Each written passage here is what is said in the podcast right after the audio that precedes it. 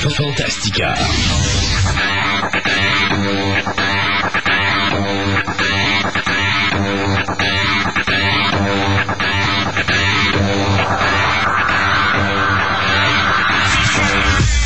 Aujourd'hui à Fantastica, nous, aurons Nicolas qui nous parlera manga.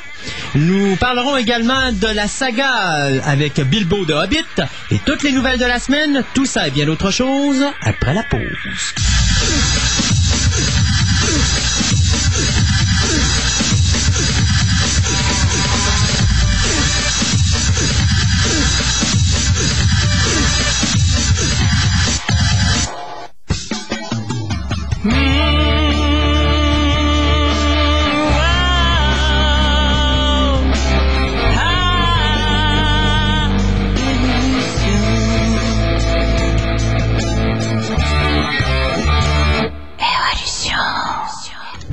Bonjour, bienvenue à Fantastica, l'émission radio, émission sur la science-fiction, l'horreur et le fantastique. Mon nom est Christophe Lassens et aujourd'hui, on va parler pendant deux heures, bien sûr, de ces univers passionnants.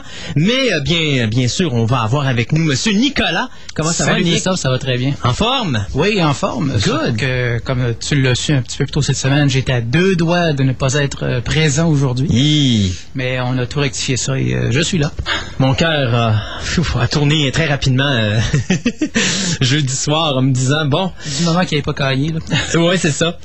Euh, hey, euh, qu'est-ce que tu veux nous parler aujourd'hui dans l'émission?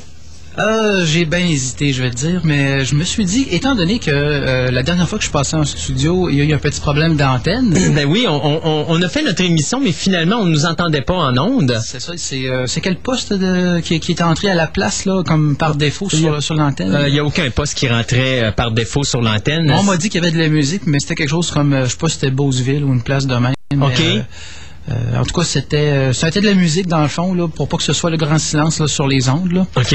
Fait que, euh, j'espère pour ceux qui, qui donnent une seconde chance ce mois-ci que ça a mieux été et qu'il n'y a eu d'autres problèmes. Fait que dans le fond, euh, pour répondre à ta question, j'ai décidé de reprendre dans le fond la chronique euh, qui au final n'a jamais été diffusée en ondes, seulement qui est restée en studio. Sauf qu'on la- on, la- on va la segmenter en deux parties parce qu'on va parler d'un côté du segment Halloween qu'on devait faire. Exact, mais je vais quand même justement le passer assez vite et euh, je vais parler un petit peu, mais pas trop en profondeur non plus, vu qu'on est le- la dernière émission dans mon cas avant Noël. Je vais parler un petit peu de la place de Noël dans l'animation japonaise, mais ça va être vraiment un survol très bref. Fait que la deuxième section, à ce moment-là, on va parler plus des fêtes de Noël. Donc, on en a pour tout le monde aujourd'hui. Si on veut. Puis euh, je vais essayer de placer à travers ça un petit mot sur les nouveautés là, qui s'en viennent dans l'animation. là. Parfait. Euh, moi, je commence l'émission avec euh, une mise à jour.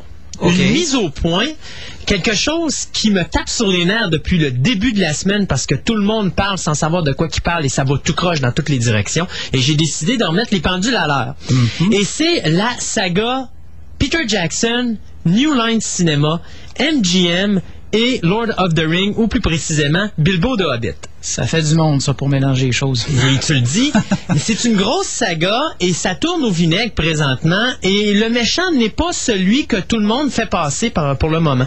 Euh, c'est assez drôle parce que euh, j'écoute, euh, bon, j'écoute les, les, les, les, les potins radio, j'écoute la radio, j'écoute la télé, j'écoute les, je lis les journaux, euh, j'en lis sur Internet. Et ce que je vois depuis le début de la semaine, c'est Peter Jackson a perdu Bilbo de Hobbit. Peter Jackson s'est fait mettre à la porte de New Line. Peter Jackson n'est plus impliqué avec Bilbo de Hobbit. Euh, Peter Jackson demandait trop d'argent pour Bilbo de Hobbit, donc on le remercie de ses services. On efface tout, là. OK. Et on prend notre petit pion, on le met sur la case Monopoly, start, départ. On redébarre. On va, on va remonter dans les années 70. Ça remonte loin, là. On va remonter avec une petite compagnie qui s'appelle MGM. MGM voit en 1978 une entreprise qui s'appelle Warner Brothers, qui, c'est drôle à dire, mais aujourd'hui est propriétaire de MGM. Euh, Warner Brothers décide avec euh, un certain réalisateur qui s'appelle Ralph Bashki de réaliser un film en dessin animé du Lord of the Ring, du Seigneur des Anneaux. Mhm, Je me rappelle, puis euh, moi personnellement, je te dirais, à part le, le fait que ça nous laissait sur notre fin, ça laissait la trilogie inachevée, ça arrêtait peut-être. euh, Euh, ça faisait la moitié carrément de la trilogie. Il faisait c'est comme si c'est exactement ça, ça coupait à peu près à la moitié des deux tours. Mm. Puis je te dirais, pour l'époque, la réalisation, c'était révolutionnaire. Ben l'idée oui. de, de faire le dessin directement par-dessus les, les- les acteurs filmés pour la plupart. Là. Euh, non, Laksu Bakshi a vraiment fait quelque chose de, de nouveau. Euh, si on calcule au niveau film 2D en animation, je pense que c'est un film qui a révolutionné énormément l'animation 2D et je pense qu'aujourd'hui, il est encore difficilement égalable au niveau 2D. Euh, parce, Je le penserais aussi. parce que c'est très difficile. Euh, ce que Bashki a fait, c'est remarquable. Il a tout simplement tourné le film avec de véritables comédiens et il a redessiné par-dessus, ce qui donne une émotion incroyable à ses personnages. Justement, le mouvement est tellement réaliste grâce à ça. Et évidemment, pour ne pas que le projet, euh, j'imagine, coûte euh, une fortune, il a laissé, je dirais, tous les extras strictement, euh, je dirais, un minimum de gouachage. Il n'y a Ouais. pas eu de, de- de traçage des contours et d'effets vraiment cartoon. Là. Euh, pense seulement quand tu vois la- les légions des orques qui, Ah, qui se déplacent. Là, C'est génial. ou encore les spectres de l'anneau. Ça, c'est magnifique. D'ailleurs, je considère que euh, même, je vais même oser dire, la scène où est-ce que les spectres de l'anneau essayent d'assassiner les hobbits au Prancing Pony, pas sûr que Jackson l'a topé celle-là. Euh, elle- Pas elle- sûr. elle est impressionnante. Ah, c'est quelque chose. Là. Les entendre hurler, là, Ouais. c'est... euh, C'est vraiment quelque chose. Donc, en 1978, Warner Brothers produit ce film-là. Ça a un gros succès. Euh, et MGM décide de se revirer de bord et remarque qu'au Japon, on a tourné, ben, on a fait deux dessins animés, soit un film qui s'appelle Bilbo de Hobbit, qui se passe juste avant le film de, Ralph Bakshi, et un autre qui s'appelle Return of the King, qui se situe tout de suite après. Donc, J'en ai entendu parler, mais euh, je pense que j'ai seulement vu Bilbo le Hobbit. Moi, j'ai les deux à la maison en, cassette vidéo. Euh, la game est la suivante, c'est que c'est sûr et certain qu'il y a beaucoup de variances avec le film de Ralph Bakshi. Mais si on passe outre ces petits problèmes-là, le film, les trois films peuvent s'écouter euh, assez facilement. Ça faisait quasiment un produit complet, dans le fond. Ça faisait pratiquement un produit complet. Alors, qui a eu les droits pour, pour, pour distribuer ces deux films-là? MGM. Et c'est à partir de ce moment-là que MGM a fait l'acquisition des droits de distribution de tout ce qui s'appelle Seigneur des Anneaux, c'est-à-dire surtout Bilbo de Hobbit, dont ils ont encore les droits aujourd'hui. Et ils avaient à l'époque euh, Return of the King qu'ils ont euh, laissé aller par la suite et que, bon, euh, New Line, on le sait, ont repris les droits pour faire un film et le distribuer en salle. On avance dans le temps. New Line Cinema fait la trilogie avec Peter Jackson de Lord of the Ring. Pas besoin de vous dire le succès que ça a eu. Évidemment, je Euh, pense que quasiment tout le monde a le coffret chez soi. là. Exact. Et euh, à la fin de tout ça, on a sorti bien sûr les coffrets à DVD. Oups, arrive un petit problème. Peter Jackson et sa compagnie, euh, attendez un instant, il faut que je la retrouve parce que c'est, bien. C'est pas Wingnut, par exemple? Ouais, c'est ça, Wingnut Enterprise. Ça me semble. Euh, ben, c'est Wing, euh, Wingnut Films, pardon. On n'était pas loin. Euh, ont des petits différends avec New Line parce qu'ils prétendent que New Line ne leur a pas versé tous les montants d'argent ayant un rapport aux ventes des films en DVD. Donc, présentement, Peter Jackson et New Line sont devant les cours américaines pour justement voir est-ce qu'effectivement New Line a bel et bien rempli son contrat et a donné tout l'argent qu'il devait donner à Peter Jackson ou est-ce qu'effectivement ils ont essayé de tromper Peter Jackson et d'y voler une coupelle de centaines de milliers de dollars ou peut-être même de millions parce que dans ce cas-ci, je pense qu'on parle de millions. Alors, Peter Jackson et New, euh, New Line sont, je dirais, euh, pas en bon terme actuellement. Ça doit être froid, à ce ouais. niveau-là. Euh, New Line décide quand même de partir avec un projet suite au succès de The Lord of the Ring, décide de partir un projet qui s'appelle Bilbo de Hobbit. Donc, s'avance vers MGM et demande à MGM les droits de distribution pour pouvoir, ben, ils veulent racheter les droits de distribution pour pouvoir produire et distribuer euh, Bilbo de Hobbit. MGM refuse, mais disent, on est bien prêt à le distribuer si vous, vous le financez et vous le faites. Mais on veut une part du gâteau. Et euh, New Line, on dit non, non, non, non. Vous ne mettez pas le doigt là-dessus. Nous sommes ceux qui avons donné la chance à Peter Jackson de faire le film. Et c'est véritablement à leur honneur. Ils sont les seuls à avoir donné le, le- le feu vert à Peter Jackson pour faire sa trilogie. Et finalement, ils ont dit non, on veut tout garder, donc on laisse faire le projet euh, Bilbo de Hobbit. On met un terme là-dessus. Arrive une seconde étape où est-ce qu'à un certain moment donné, MGM tombe en vente. Et il y a deux compagnies qui veulent acheter cette entreprise-là. La première, WB, Warner Brothers. La seconde, Sony, qui est propriétaire d'une couple d'autres compa- d'autres compagnies comme Columbia euh, Pictures. Donc, Warner Brothers semble s'en aller vers une victoire. Les fans de Warner, de, pas de Warner Brothers, mais de, de la trilogie Lord of the Rings sont heureux parce qu'ils savent très bien que si Warner gagne, Warner est propriétaire de New Line, donc automatiquement les droits de distribution vont tomber dans les mains de New Line Cinema. Exact. Mais il arrive quelque chose, on sait pas trop quoi, et WB se retire. Et c'est Sony qui ramasse de- le MGM. Et avec ça, les droits de, Et avec de, ça, de production. les droits de distribution de pas de production mais de distribution de, distribution, ok. Bilbo de Hobbit. Donc, on retourne à la case départ. Tout le monde dit bon ben c'est un beau rêve, maintenant c'est terminé, on ne verra pas Bilbo de Hobbit.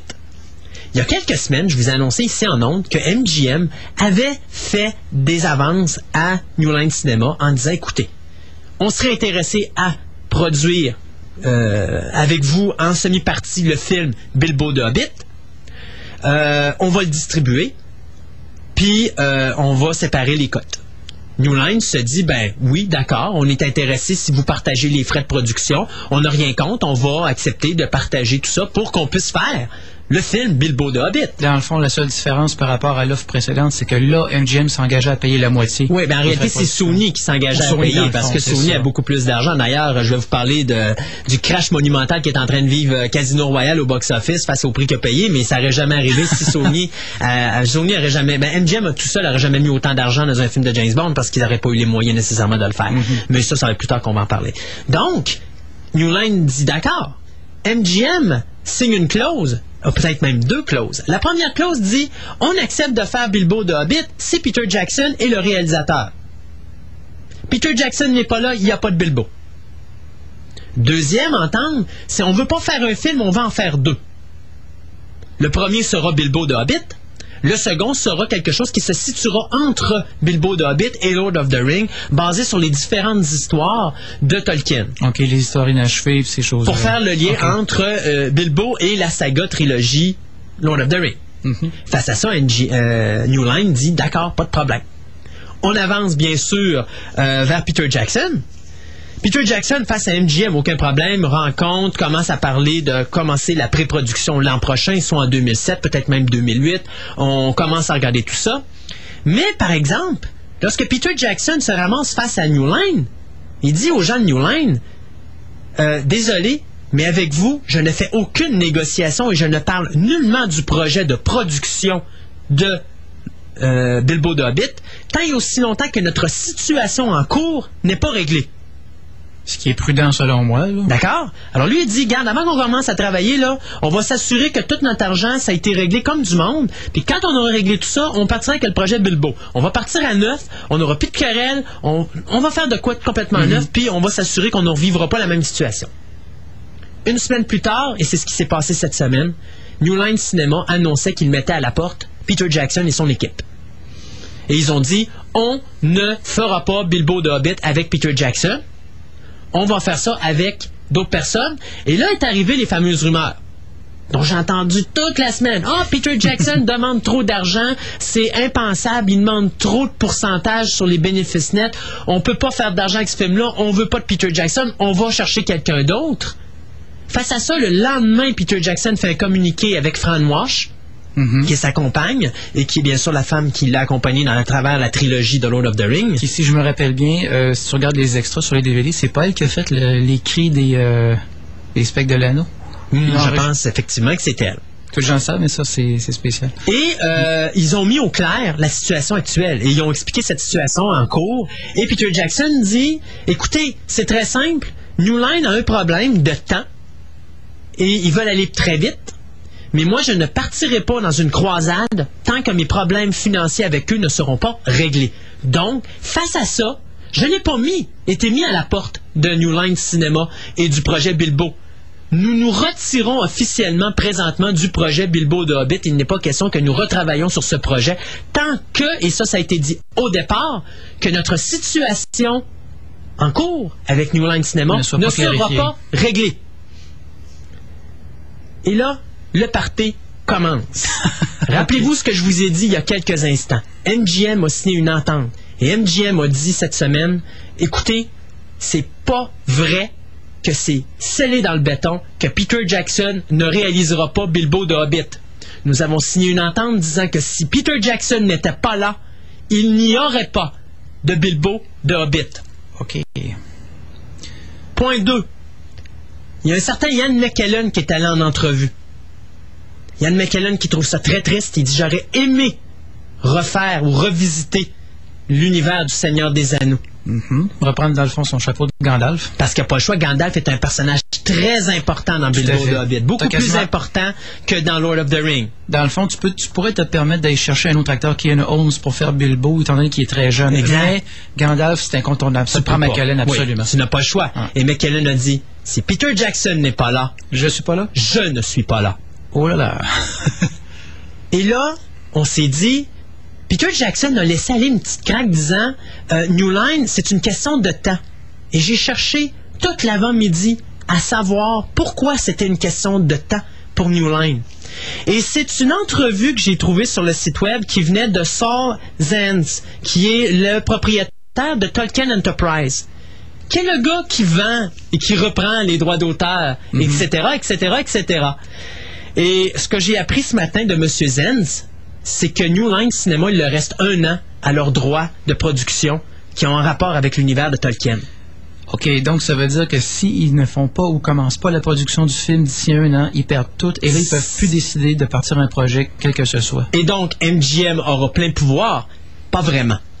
Parce que M. Zenz a dit dans son entrevue, je vais vendre mes droits de, Tolkien- de Bilbo de Hobbit et de Lord of the Ring à une personne et une personne seulement à qui je donnerai le feu vert de faire ce qu'il veut avec. Et son nom, c'est Peter Jackson. Oh yeah! Alors présentement, M. New Line, ben, la compagnie New Line Cinema est en très mauvaise posture. Et d'ailleurs, euh, c'est très drôle parce qu'ils ont déjà confirmé qu'ils avaient approché un nouveau réalisateur pour Bilbo de Hobbit.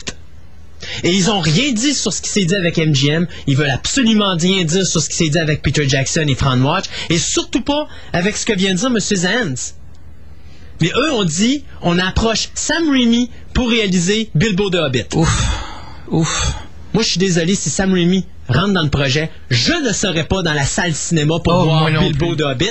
Ma blonde, qui est une grosse fan, je vous le dis, c'est la fan Non, mais des t'im- fans. t'imagines-tu Bilbo là. Hobbit version Evil Dead, là? Non, euh, Bilbo de Hobbit version Spider-Man. Je suis sûr qu'on va le voir passer en arrière quelque part entre deux montagnes.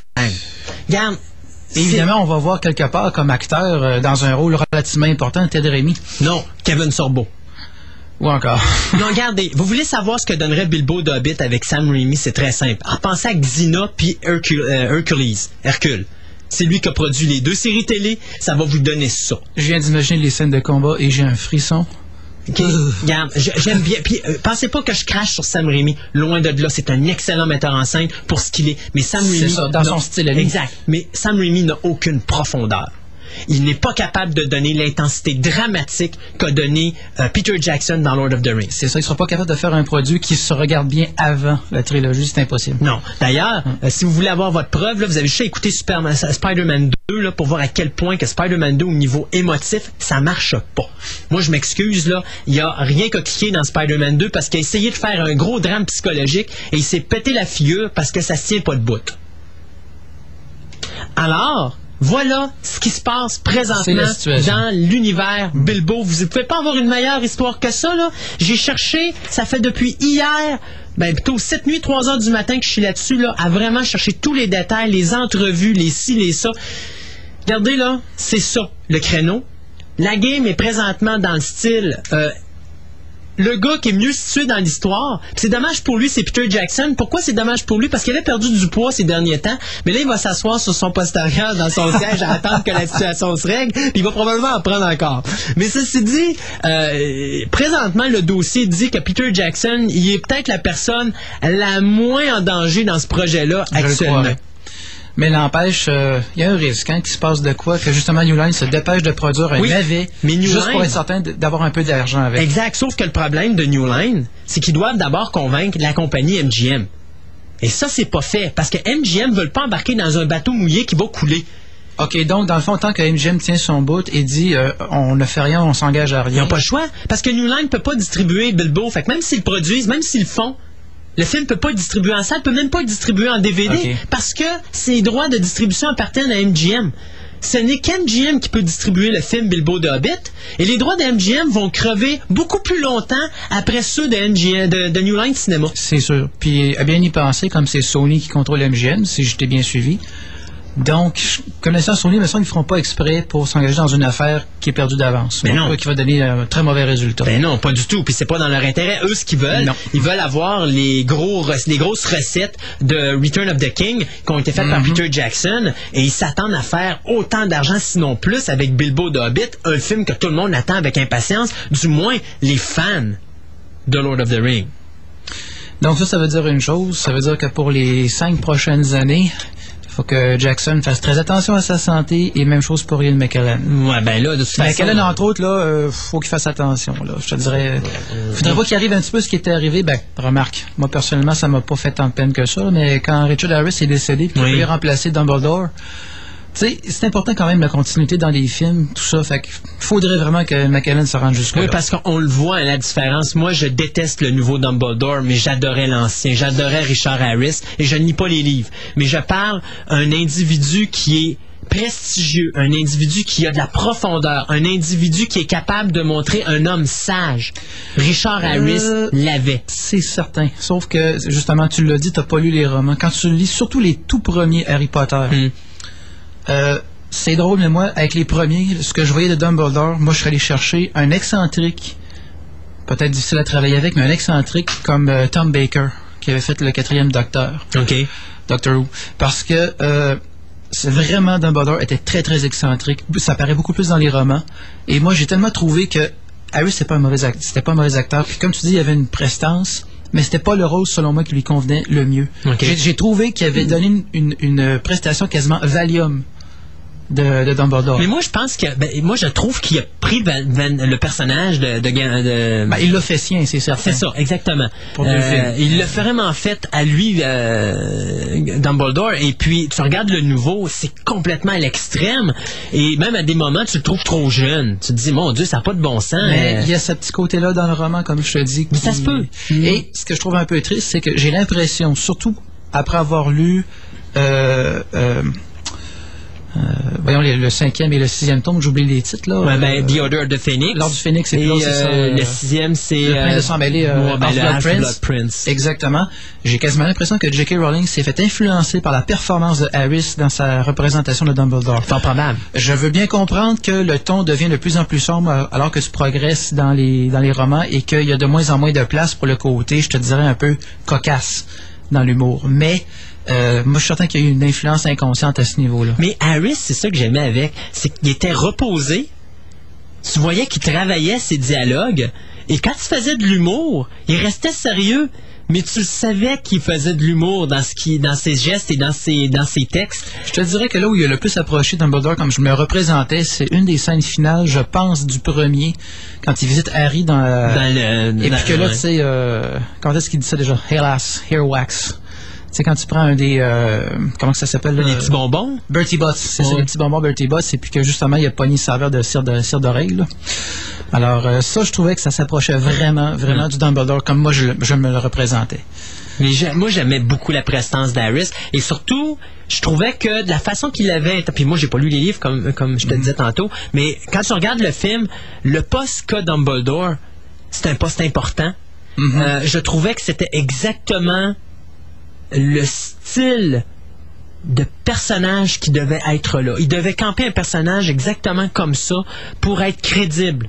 Mm. Ce que n'est pas le nouvel acteur, moi j'ai eu beaucoup de difficultés avec parce que c'est saut d'humeur. Je fais juste penser au dernier, le Goblet of Fire, où est-ce qu'à un moment donné, euh, le nom d'Harry sort, puis là, il pogne Harry par les épaules, puis dis-moi que t'as pas fait ça, puis il te le secoue comme un sac de patates. À un moment donné, t'es là, tu dis, voyons donc, C'est certain ça? ce niveau-là, mais Gambon, ce que moi j'ai cru comprendre, s'est inspiré pour sa prestation. Lui a écouté tous les audiobooks.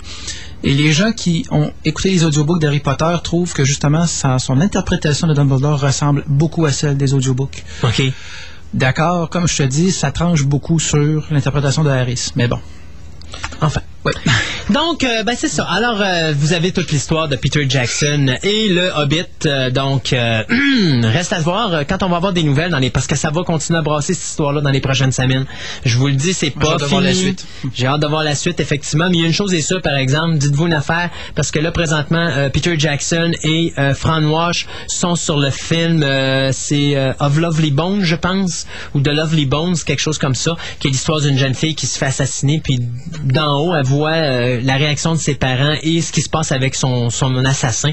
Donc, euh, risque d'être un film vraiment hors contexte de ce que Peter nous a- Jackson nous a habitués ces dernières années. là, là. Ça sera pas King Kong, ça sera pas l'autre, ça sera pas grandiose, ça sera vraiment plus un petit film. Ils vont revenir à C'est ça, fond, il reprend pas un classique et il l'adapte pas, là. C'est, euh, C'est ça, c'est- presque une histoire originale, là, Ben, Love, of Lovely Bone ou de Lovely Bone, je me demande si c'est pas un remake de Peut-être quelque basé chose. sur un roman, possiblement. Ouais, ou peut-être quelque chose de genre. Ça, faudrait que j'en revoie là-dessus. J'avoue que j'ai pas fait mes devoirs à ce niveau-là parce que j'étais trop perdu sur la sur la saga Bilbo Mm-hmm. de Hobbit. Mais euh, une chose est sûre, euh, j'ai confiance dans le fait que Peter Jackson va rester là. Si c'est pas Peter Jackson, j'espère qu'on choisira pas Sam Raimi parce que c'est sûr et certain que je C'est la vais... mauvaise idée, sur mon avis, là. Euh, mais on si MGM tient son bout, on est, on est en sécurité. Oui, effectivement. Euh, Aujourd'hui, euh, trame sonore vedette, bien, ça sera Cars. Ben, je me suis dit, vu que c'est la section animation, ben, je me suis dit, euh, Cars, On est très, très bien. proche. Ouais, effectivement. Puis, euh, j'avais, bon, l'idée, si, bon, c'était pas venu aujourd'hui de parler de Pixar, ça, vous inquiétez pas, j'ai fait des petites recherches aussi, mais je vais en parler plus dans une autre émission, de toute l'historique de Pixar, parce que c'est vraiment quelque chose de vraiment extraordinaire, euh, cette histoire-là, de cette petite compagnie qui, l'année dernière, a fait, ben, cette année plutôt, euh, a fait le film Cars, euh, qui, pour moi, est probablement le summum en animation 3D. Euh, on regarde encore ce film-là. Moi, j'ai presque envie de te faire une prédiction, Christophe. Euh, Puis de toute façon, ça, ça se voit quasiment déjà. Euh, faut s'attendre à ce que euh, le monde de l'animation numérique et de, je dirais, l'animation classique japonaise ait des rapprochements dans les prochaines années. Ah ben oui, pas le choix. Déjà en partant chez Pixar, c'est comment il s'appelle euh, C'est Lasseter, c'est ça? Lasseter, ouais. Lasseter, c'est un grand, grand fan et un grand chum de Miyazaki, Mm. comme je l'ai déjà dit dans Mm. certaines de mes chroniques. Puis, euh, je serais pas surpris éventuellement d'entendre parler d'une collaboration avec une éventuelle distribution. De toute façon, Miyazaki, je l'ai déjà dit, est distribué par Disney. Oui. Fait que, déjà là, là, Oui. euh, Et comme maintenant Lasseter travaille pour Walt Disney. Et voilà.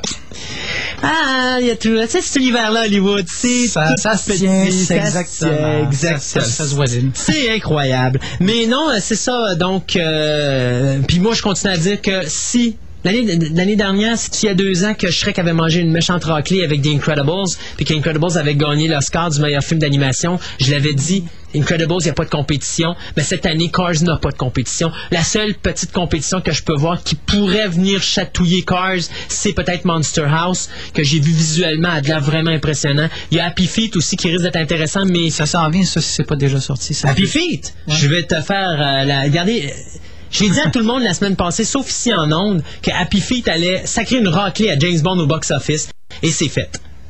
OK, cette semaine, James Bond s'est fait ramasser par les petits pingouins. Euh, les petits pingouins ont ramassé le box-office. Euh, James Bond, il est Je pense que j'ai ça devant les yeux parce que faut que je te confesse, euh, tantôt je me suis placé sur le site euh, DanielCraigIsNotBound.com Ok. pour voir c'était quoi qu'il y avait de nouveau. Oh. Parce que moi j'ai entendu d'autres affaires. Si on a le temps tantôt, on Ouais, on va en parler ça. tantôt à notre table ronde parce qu'il faut en parler de ça, de ce qui se passe avec James Bond et Daniel Craig et tout et tout et tout. Donc, euh, oui, oui, on va en reparler. Surtout que moi j'ai deux sons de cloche différents. On y reviendra. OK. Donc, euh, ceci, euh, donc on y va avec la trame sonore de Cars. C'est un bon petit segment musical, à peu près pas loin d'une dizaine de minutes, qui est Road 66, mais la version rallongée du film. Donc, beaucoup de jazz, beaucoup de blues, donc amusez-vous. Et nous, on revient tout de suite après avec Nicolas et sa chronique euh, manga. meilleur rock. 1037. 1037. Le 1037 te présente un autre hit du Top Vert. Top Vert.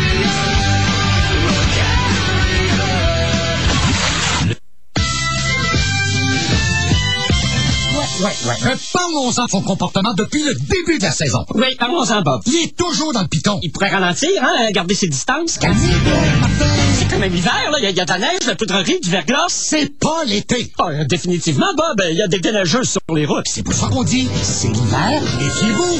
Aussi que vous. C'est ça qu'on dit. Un message de Transport Québec en collaboration avec la Sûreté du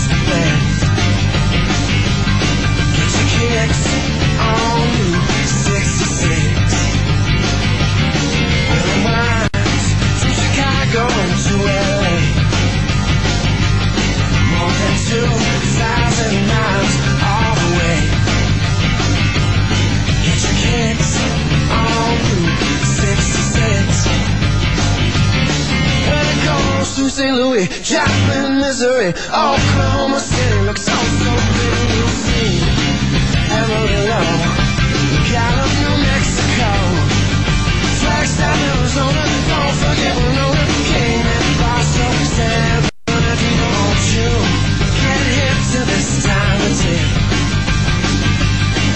and take that California trip?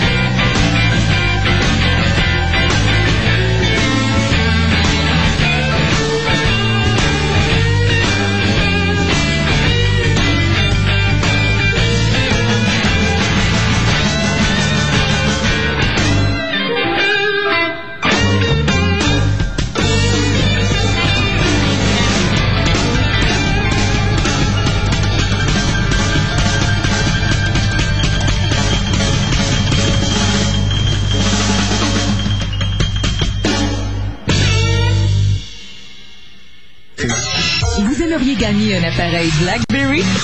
C'est très simple. Il vous suffit de faire vos achats de cellulaires et d'accessoires chez Communication Megasat, concessionnaire autorisé Rogers sans fil. Il y a trois boutiques pour vous servir. Trois boutiques pour vous servir. Place Fleur de Lys, la Sainte-Foy et au 2700 Jean Perrin, bureau 101, 843 0000. Certaines conditions s'appliquent. Vous allez en prendre des dizaines, puis ensuite des centaines, et avec le temps, des milliers, des milliers de photos. C'est exactement pour ça que ça vous prend une bonne caméra. Comme une caméra Panasonic 5 mégapixels, disponible en trois couleurs, bleu, argent ou noir. 399 dollars ou 12 versements de 33 dollars. Caméra numérique. Tanguay électronique. Pour les enfants tels qu'Iliana, née avec une anomalie congénitale ayant nécessité l'amputation de sa jambe droite, l'hôpital des Shriners pour enfants est synonyme d'aide et d'espoir. Les Shriners permet de fournir aux enfants des soins médicaux sans frais de niveau international en orthopédie, brûlure et lésions de la colonne vertébrale, à l'aide de technologies de pointe et de programmes d'enseignement. Aujourd'hui, Eliana peut bénéficier d'une vie active. Appelez le 1-800-361-7256 pour plus d'informations. Les Shriners prennent plaisir à aider les enfants. Sit back, relax and enjoy. C'est Missy 1037. 1037 FM. 1037. Vous écoutez Fantastica. Avec Christophe Lassens.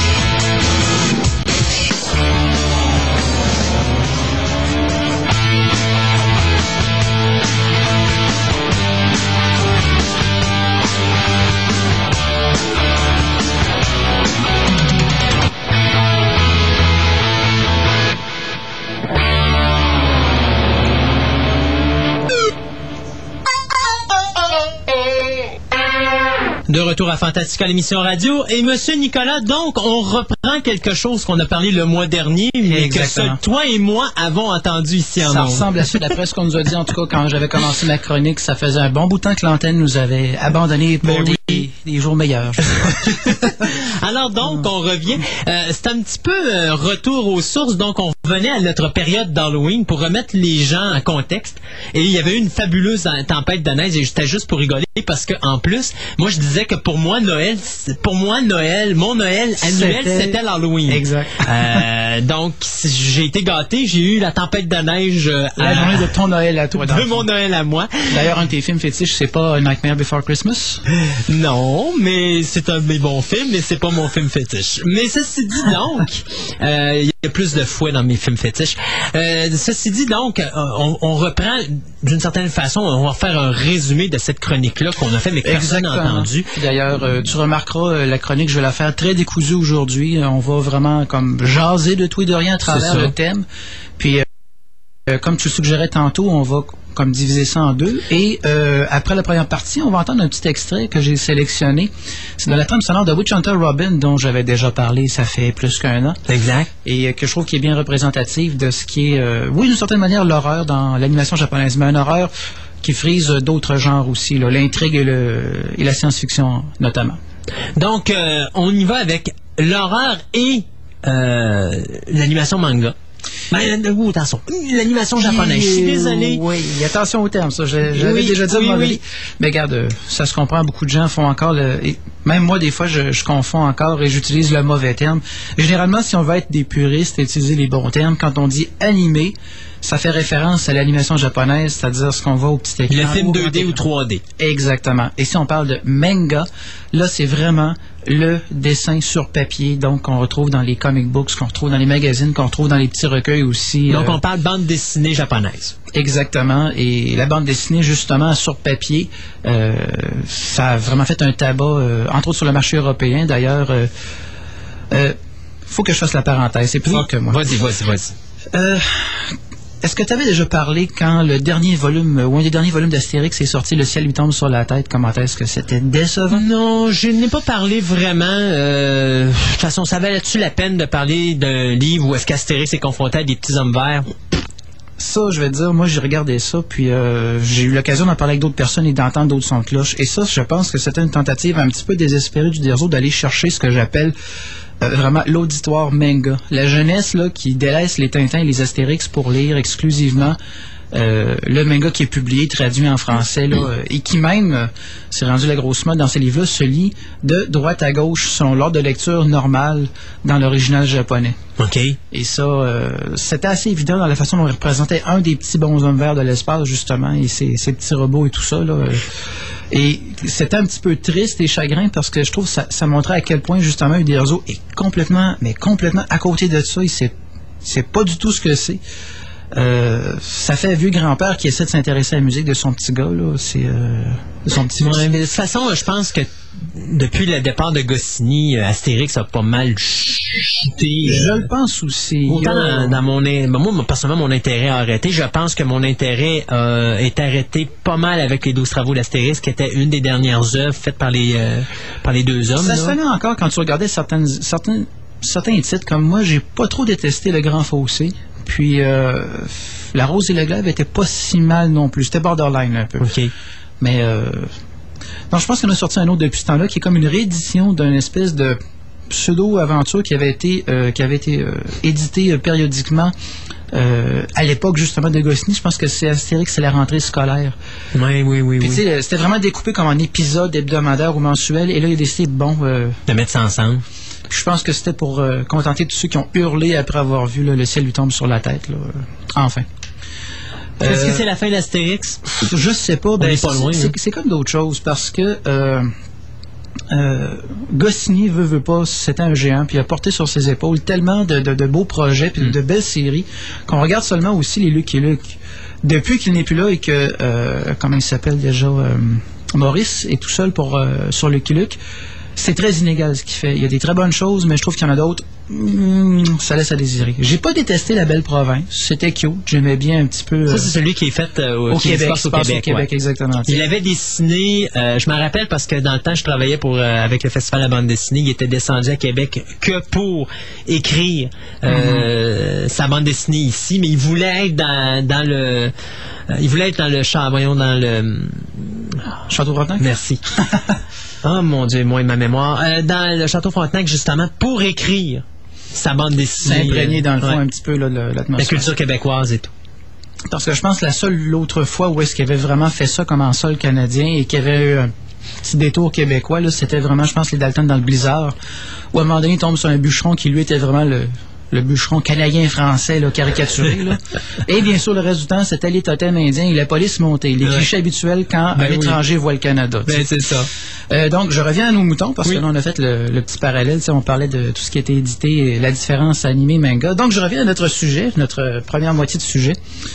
Donc, l'horreur dans l'animation japonaise. Bon, je te l'apprends pas. là, souvent, la, la- la première chose que les gens constatent, et surtout les, les, les- les mamans très horrifiées qui voient leurs enfants regarder ça, c'est que euh, l'horreur dans l'animation japonaise est souvent beaucoup plus graphique.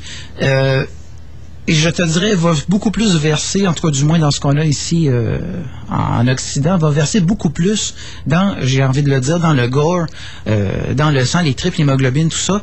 Et euh, c'est dommage parce que ça, c'est comme d'autres choses. Ça- ce n'est qu'une partie. Et quand tu prends la peine de magasiner, d'aller chercher tes titres, et de lire tes, tes, tes- résumés, si tu veux, de séries ou de films, je, je pense qu'il y a moyen de trouver sur des choses qui vont davantage être cherchées par l'épouvante, par le suspense, et pas nécessairement par euh, le dégoût. C'est à force de voir vraiment là, euh, les membres et puis le, le- le- on pourrait dire les descriptions anatomiques euh, détaillées avec le gros plan là, se, se, se succéder à l'écran finalement. Alors, j'ai pensé pour commencer, comme j'avais fait il y a un mois, euh, nommer quelques titres qui, je pense, sont assez intéressants ou qui valent la peine d'être mentionnés. Euh, un, entre autres, je vais commencer par quelques-uns que moi je n'ai pas vus personnellement, mais dont j'ai entendu parler et qui, je pense, valent le coup d'œil. Il y a Vampire Hunter D, qui est... euh, J'ai vu le premier. OK. beaucoup de difficultés à le toffer. Euh, j'ai jamais vu trouver le deuxième encore. Peut-être que justement, c'est un exemple de série qui doit se voir, je te dirais, au complet. Pour peut-être voir l'ensemble que ça donne. Mais Euh, en réalité, c'est pas. Je sais pas si j'ai eu de la difficulté avec Vampire Hunter D à cause de la technique de dessin, parce que ça faisait très dessin des années 70, là, style Spider-Man et Fantastic Four. c'est fort possible. Beaucoup de séries ont un traitement inférieur en termes de qualité visuelle et c'est triste, ça affecte ta perception de l'histoire. Mais euh, c'est ça, l'histoire a été un petit peu mélangée, puis j'avais de la misère à la suivre. Puis à un moment donné, j'ai comme complètement débranché. euh, ça ça fait combien de temps euh, que tu as vu ça, juste par curiosité? Oh, ça doit faire euh, dans les dix dernières années. Bon, déjà, si tu me dis que ça fait 10, 15 ans maintenant. Non, là, pas 15 ans, dans, en moins, 10 ans et moins. OK, mais avant l'an 2000, on va dire, OK? Peut-être plus Ouais. au début des années 90. Non, je te dirais fin des années 90, Fin début 90. 2000. Ouais. OK. Bon, c'est peut-être encore un des derniers exemples de- d'un produit qui n'a pas nécessairement eu le traitement qu'il aurait dû avoir en arrivant ici. J'avais déjà dit à quelques reprises, tu sais, t'as as des titres qui arrivent ici et, bon, la traduction ne reprend que très très peu l'histoire originale, donc déjà là, ça ajoute de la confusion à un scénario qui des fois est pas facile à suivre. Euh, des fois, on va chercher des, des, des, des- des talents de, de voix qui laissent à désirer pour la traduction. Tu sais, il y a moyen de gâcher ce qui peut être autrement un très très bon produit.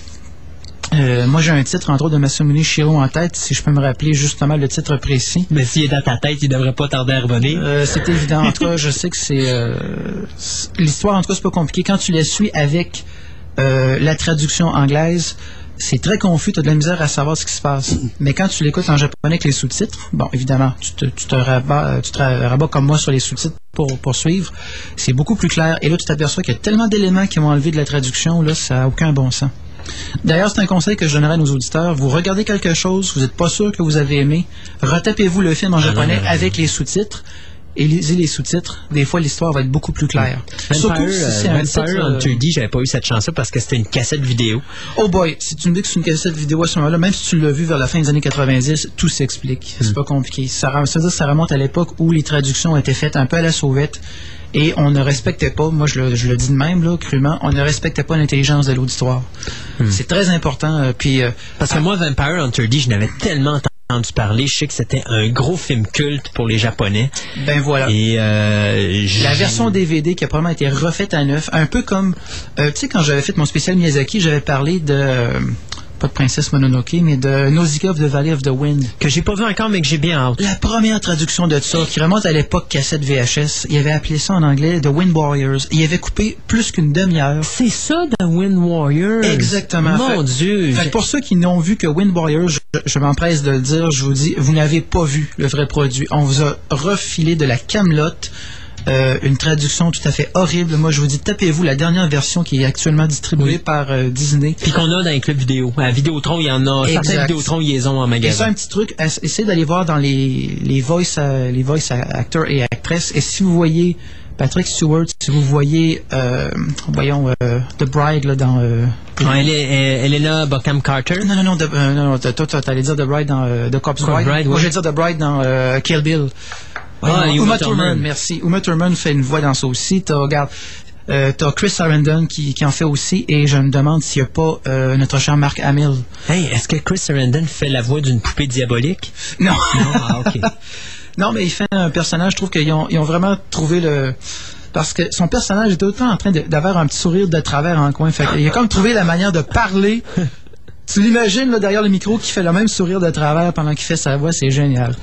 Donc c'est ça. Ceux qui ont vu The Wind Warriors, là, je vous dis, euh, ne, ne donnez pas une critique définitive sur ce film. Vous avez vu la pire traduction qu'il n'y a pas eu sur un, un produit autrement excellent. Allez voir Nausicaa of the Valley of the Wind, allez chercher ça en DVD, et là vous ne serez pas déçus. Là c'est l'histoire complète, puis qui n'a pas été remaniée. Et je pense que c'est pas mêlant, Christophe. Ils ont même découpé des éléments et réordonné ça dans un autre ordre. Ah, mais ça, j'ai déjà vu ça. déjà vu avec des films comme Jean Twin Peaks. Tu t'écoutes en français, tu comprends absolument rien. Tu l'écoutes en anglais, tu te rends compte que tu écouté un autre film complètement. Les traductions, c'est des choses à ne pas écouter. C'est pour ça que moi, depuis des années, Souvent. j'écoute mes films en anglais. D'ailleurs, je remercie mon professeur d'anglais de sixième année qui m'a donné, parce que je coulais mon anglais, m'a dit, et c'est le plus beau, le plus beau, euh, Coup de pouce qu'il a pu te donner. non, c'est le plus, euh, comment est-ce qu'on dit ça, donc, euh, Cadeau? C'est pas un cadeau, c'est vraiment une suggestion. là. La, la plus belle suggestion qu'une personne a fait dans ma vie, c'est de me dire arrête d'écouter des, des- la télévision en français puis tape-toi en anglais. C'est souvent ça Ça m'a pris trois mois de frustration. Euh, Je sacrais, mais après trois mois, je comprenais mes émissions de télé en anglais et ça a été terminé. J'ai plus jamais écouté un programme en dehors de sa langue originale. Parlez-moi pas d'écouter un film français traduit en anglais, je l'écouterai pas. Je vais écouter le film en français en français. Exactement. Même chose si j'écoute un film québécois, si ça arrive, puis faites-moi confiance, c'est pas souvent que ça arrive, euh, je vais l'écouter dans sa langue originale en québécois. Pourquoi? Parce que c'est le produit, il a été fait comme ça. Exact. Si j'écoute mes films de Godzilla en japonais, pourquoi je commencerai pas à écouter Godzilla en anglais? Ça ne donne rien, c'est de la traduction. C'est ça. Je veux la version originale. Et déjà là, tes sous-titres, il y a des bonnes chances qu'ils soient beaucoup plus précis que toute Ben oui. Verbale que tu entendrais. Puis à la longue, tu comprends ce qu'il dit, tu n'as plus besoin de Exactement. sous-titres. Que C'est sûr que c'est de la frustration au début, mais après ça, vous avez la Moses de paix, vous comprenez ce que vous écoutez. Puis avec le DVD aujourd'hui, on n'a plus d'excuses d'apprendre une autre langue. Je le croirais. Ben, Parce que- regarde, je me suis offert une petite gâterie. Là, on fait vraiment beaucoup mais Je me suis fait une petite gâterie dernièrement. euh, moi, de ce temps-ci, je, je t'avoue, je suis dans mon trip pirate. J'ai pas besoin de te dire, j'ai pris en note la date de sortie de... Pirates des Caraïbes 2. Exactement, le coffre du monde Edmond's Chess. Et je crois le... En tout cas, c'est la première semaine de décembre. 5 décembre. 5 décembre. T'es supposé l'avoir appris par cœur. Je croyais l'avoir vu par cœur, mais marqué dans le front. Ce que j'ai retenu, je crois, c'est celle de Lady in the Water, 19 décembre. OK. pense. Parce que lui, bon, moi, je suis un inconditionnel de Shyamalan. Je vais chercher lui aussi. Enfin, je reviens donc à Pirate. Je me suis offert une gâterie dernièrement.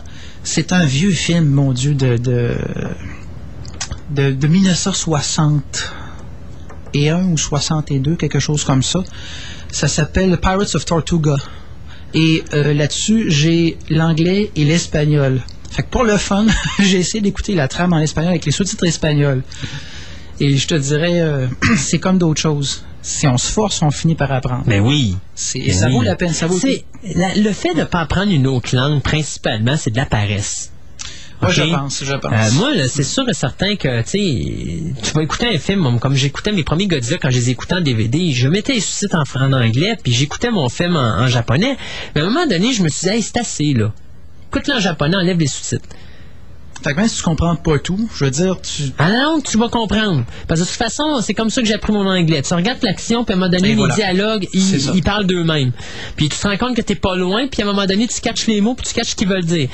Mais c'est c'est de la paresse. Il faut, faut se botter le derrière à un moment donné pour faire autre chose. Puis bon, c'est ça. C'est un peu, peu c'est un peu comme quelqu'un qui aime pas le dessin animé, puis à un moment donné, ben, il faut qu'il se passe le, le, le postérieur pour se rendre compte que, hey, il y a des belles choses dans le dessin Exactement. animé. Au même fait qu'il y a encore des gens qui m'arrivent aujourd'hui, quand je leur parle science-fiction frère fantastique, qui me regardent puis disent c'est des affaires de niaiseux. Et tu les regardes, tu dis mais c'est parce que monsieur, il y a un problème. C'est quand vous me dites c'est des affaires niaiseuses, ça veut dire que vous traitez la grosse majorité de la population de niaiseux. Parce que si vous regardez les box-office, à chaque année, les cinq premiers, c'est de la science-fiction, de l'horreur, du fantastique. c'est vrai. C'est tout le temps Exactement. ça. Pourquoi? C'est pas que c'est niaiseux. Il y a de très bons films avec de très bons scénarios, de très bonnes histoires. Faut juste voir plus loin que oh la science-fiction ben c'est pour les gens qui sont dans la lune euh, le fantastique c'est pour les gens les gens qui trippent Donjon Dragon puis l'horreur ben c'est pour les malades qui eux ils trippent sang non c'est pas vrai. Il y a des excellents films d'horreur il y a aucune scène de sang. Vous voulez en voir un vous écoutez Halloween 1978 il y a pas une goutte de sang dans ce film là très bon suspense c'est un bon film d'horreur. Exact. tu sais? Je reviens justement à nos moutons. Tu viens de parler de ça. On Ben parlait oui. de Vampire Hunter D. Un, justement, un film qui, euh, tu sais, je te disais, il y en a qui, qui ont vraiment euh, abusé et se, ont contribué à la mauvaise réputation pendant longtemps de l'animation japonaise en Occident.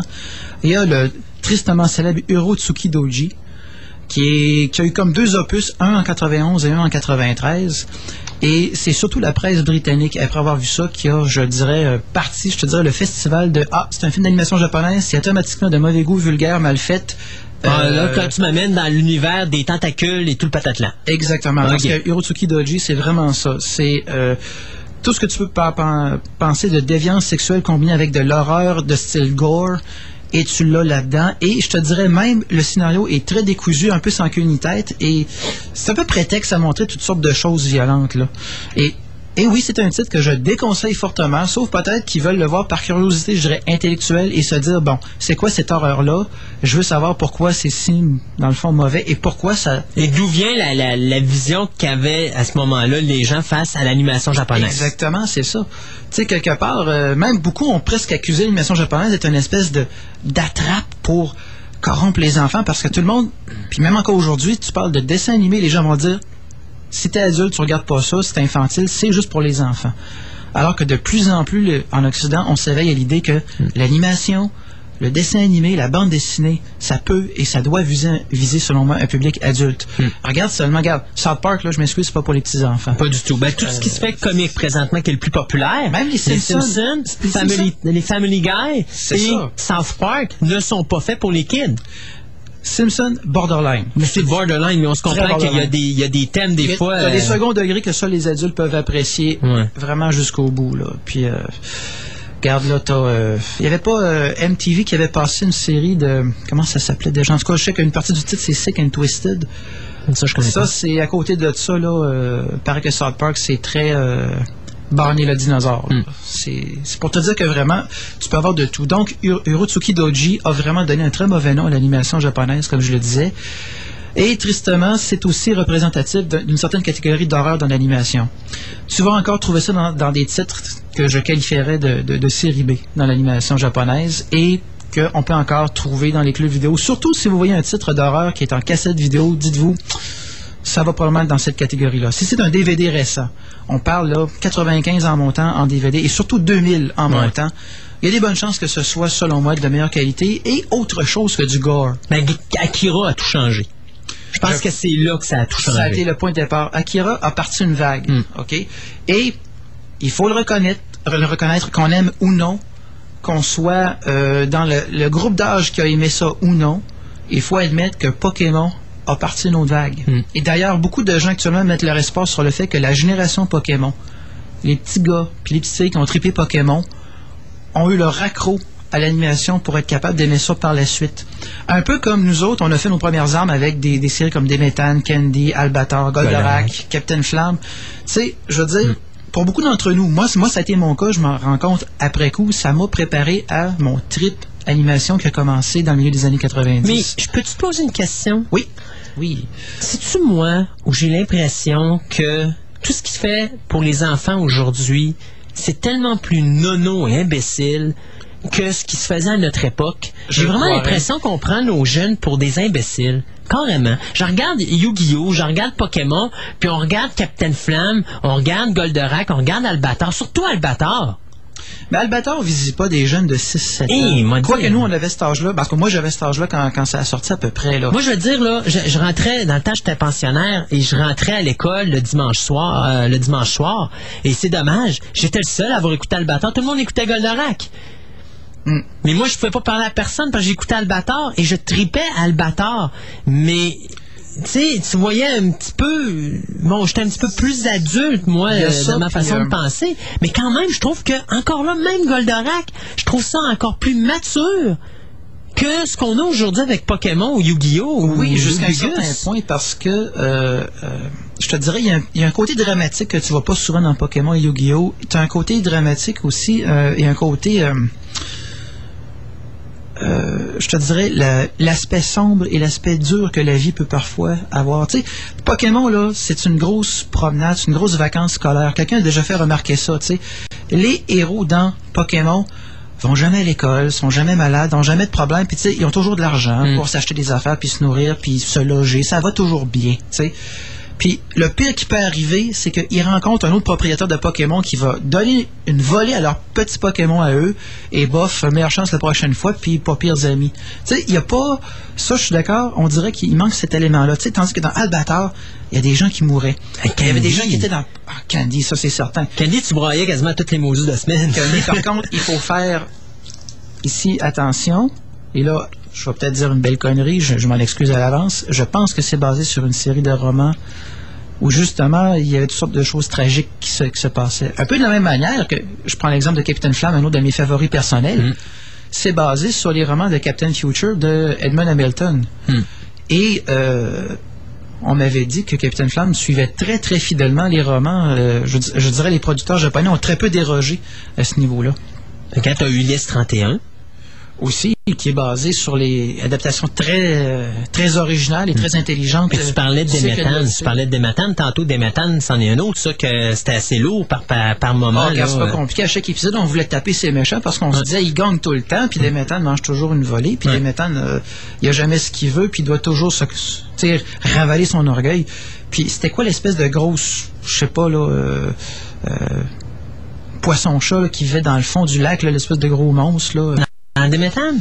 Ouais, puis il, contrôlait les grenouilles méchantes. Regarde, Ouais. c'est tellement Non, non, ouais, c'est euh, ça. Non, mais regarde, c'était, des, mais c'est ça, la maturité, on la retrouve toujours pour nous, les adultes. On pense justement au film de Miyazaki, euh, Exact. ou encore les Ghost in the Shell ou les Akira. La maturité reste là pour les adultes, mais le kid, on dirait qu'on essaie de le rendre plus niaiseux, en tout cas, Et- mon point de vue, là. Et dans l'animation, moi j'aurais une explication euh, historico-culturelle pour ça. C'est la suivante. La plupart des producteurs qui ont fait les séries et, et les dessinateurs, ceux qui ont vraiment fait les projets, je parle entre autres Leiji Matsumoto qui a fait Albator. C'est tous des Japonais qui ont connu la Deuxième Guerre mondiale, qui ont connu la grosse misère des dernières années de guerre, Ouais. qui ont dû vivre à travers la reconstruction de leur pays et justement apprendre à se débrouiller avec à peu près rien, puis de garder le sourire face à l'adversité. Pour reprendre l'expression de l'empereur lorsqu'il a signalé la, la capitulation, il a dit Préparez-vous à endurer ce qui est impossible à endurer et à accepter ce qui est inacceptable.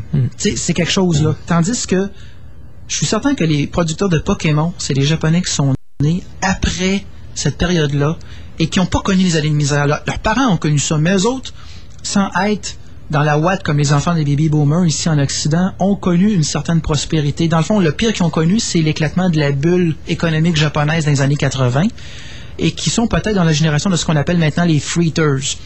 Freeter, c'est un terme très japonais, même s'il est anglais.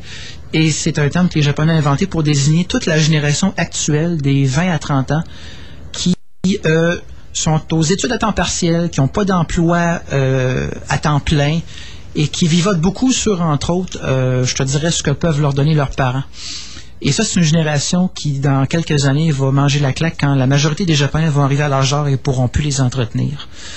Ouais, Enfin, mais ça, me parle le même problème qu'on a ici, quoi, la relève. c'est un peu ça, je te dirais, mais c'est encore plus criant. Nous autres, on s'inquiète de ça, le vieillissement de la population, mais les Japonais, c'est euh, c'est quasiment euh, la panique bientôt, là. Se compte que S'il y c'est... a bien des endroits où il y a bien du monde, c'est bien là, là, pourtant, là. Oui, et c'est un des c'est un des pays où est-ce que je pense le, le- la moyenne d'âge est la plus élevée quand tu tiens compte là, du poids démographique euh, du troisième âge.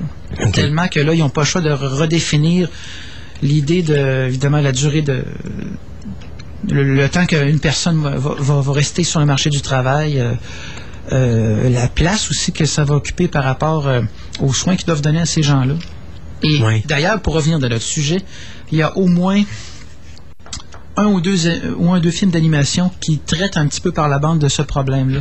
La place des personnes âgées dans la société, quelle place on doit leur donner, et justement, euh, quelque part, il faut s'en occuper. Là. Hmm. Et il y a un, un- au moins un je vais essayer de faire une recherche puis de revenir là-dessus qui, qui touche à ça. Euh, je sais pas combien de temps il nous reste, on parle de toutes sortes de choses. hein. Regarde, il nous reste encore une heure. Merveilleux. Regarde, on va dire que dans le fond, ma chronique déborde un petit peu sa table ronde. Ça ressemble quasiment à ça. Ah oui, il ne faut pas s'inquiéter avec ça. C'est bien ça. De toute façon, on reste quand même un petit peu dans notre sujet. Euh, je reviens donc à l'horreur.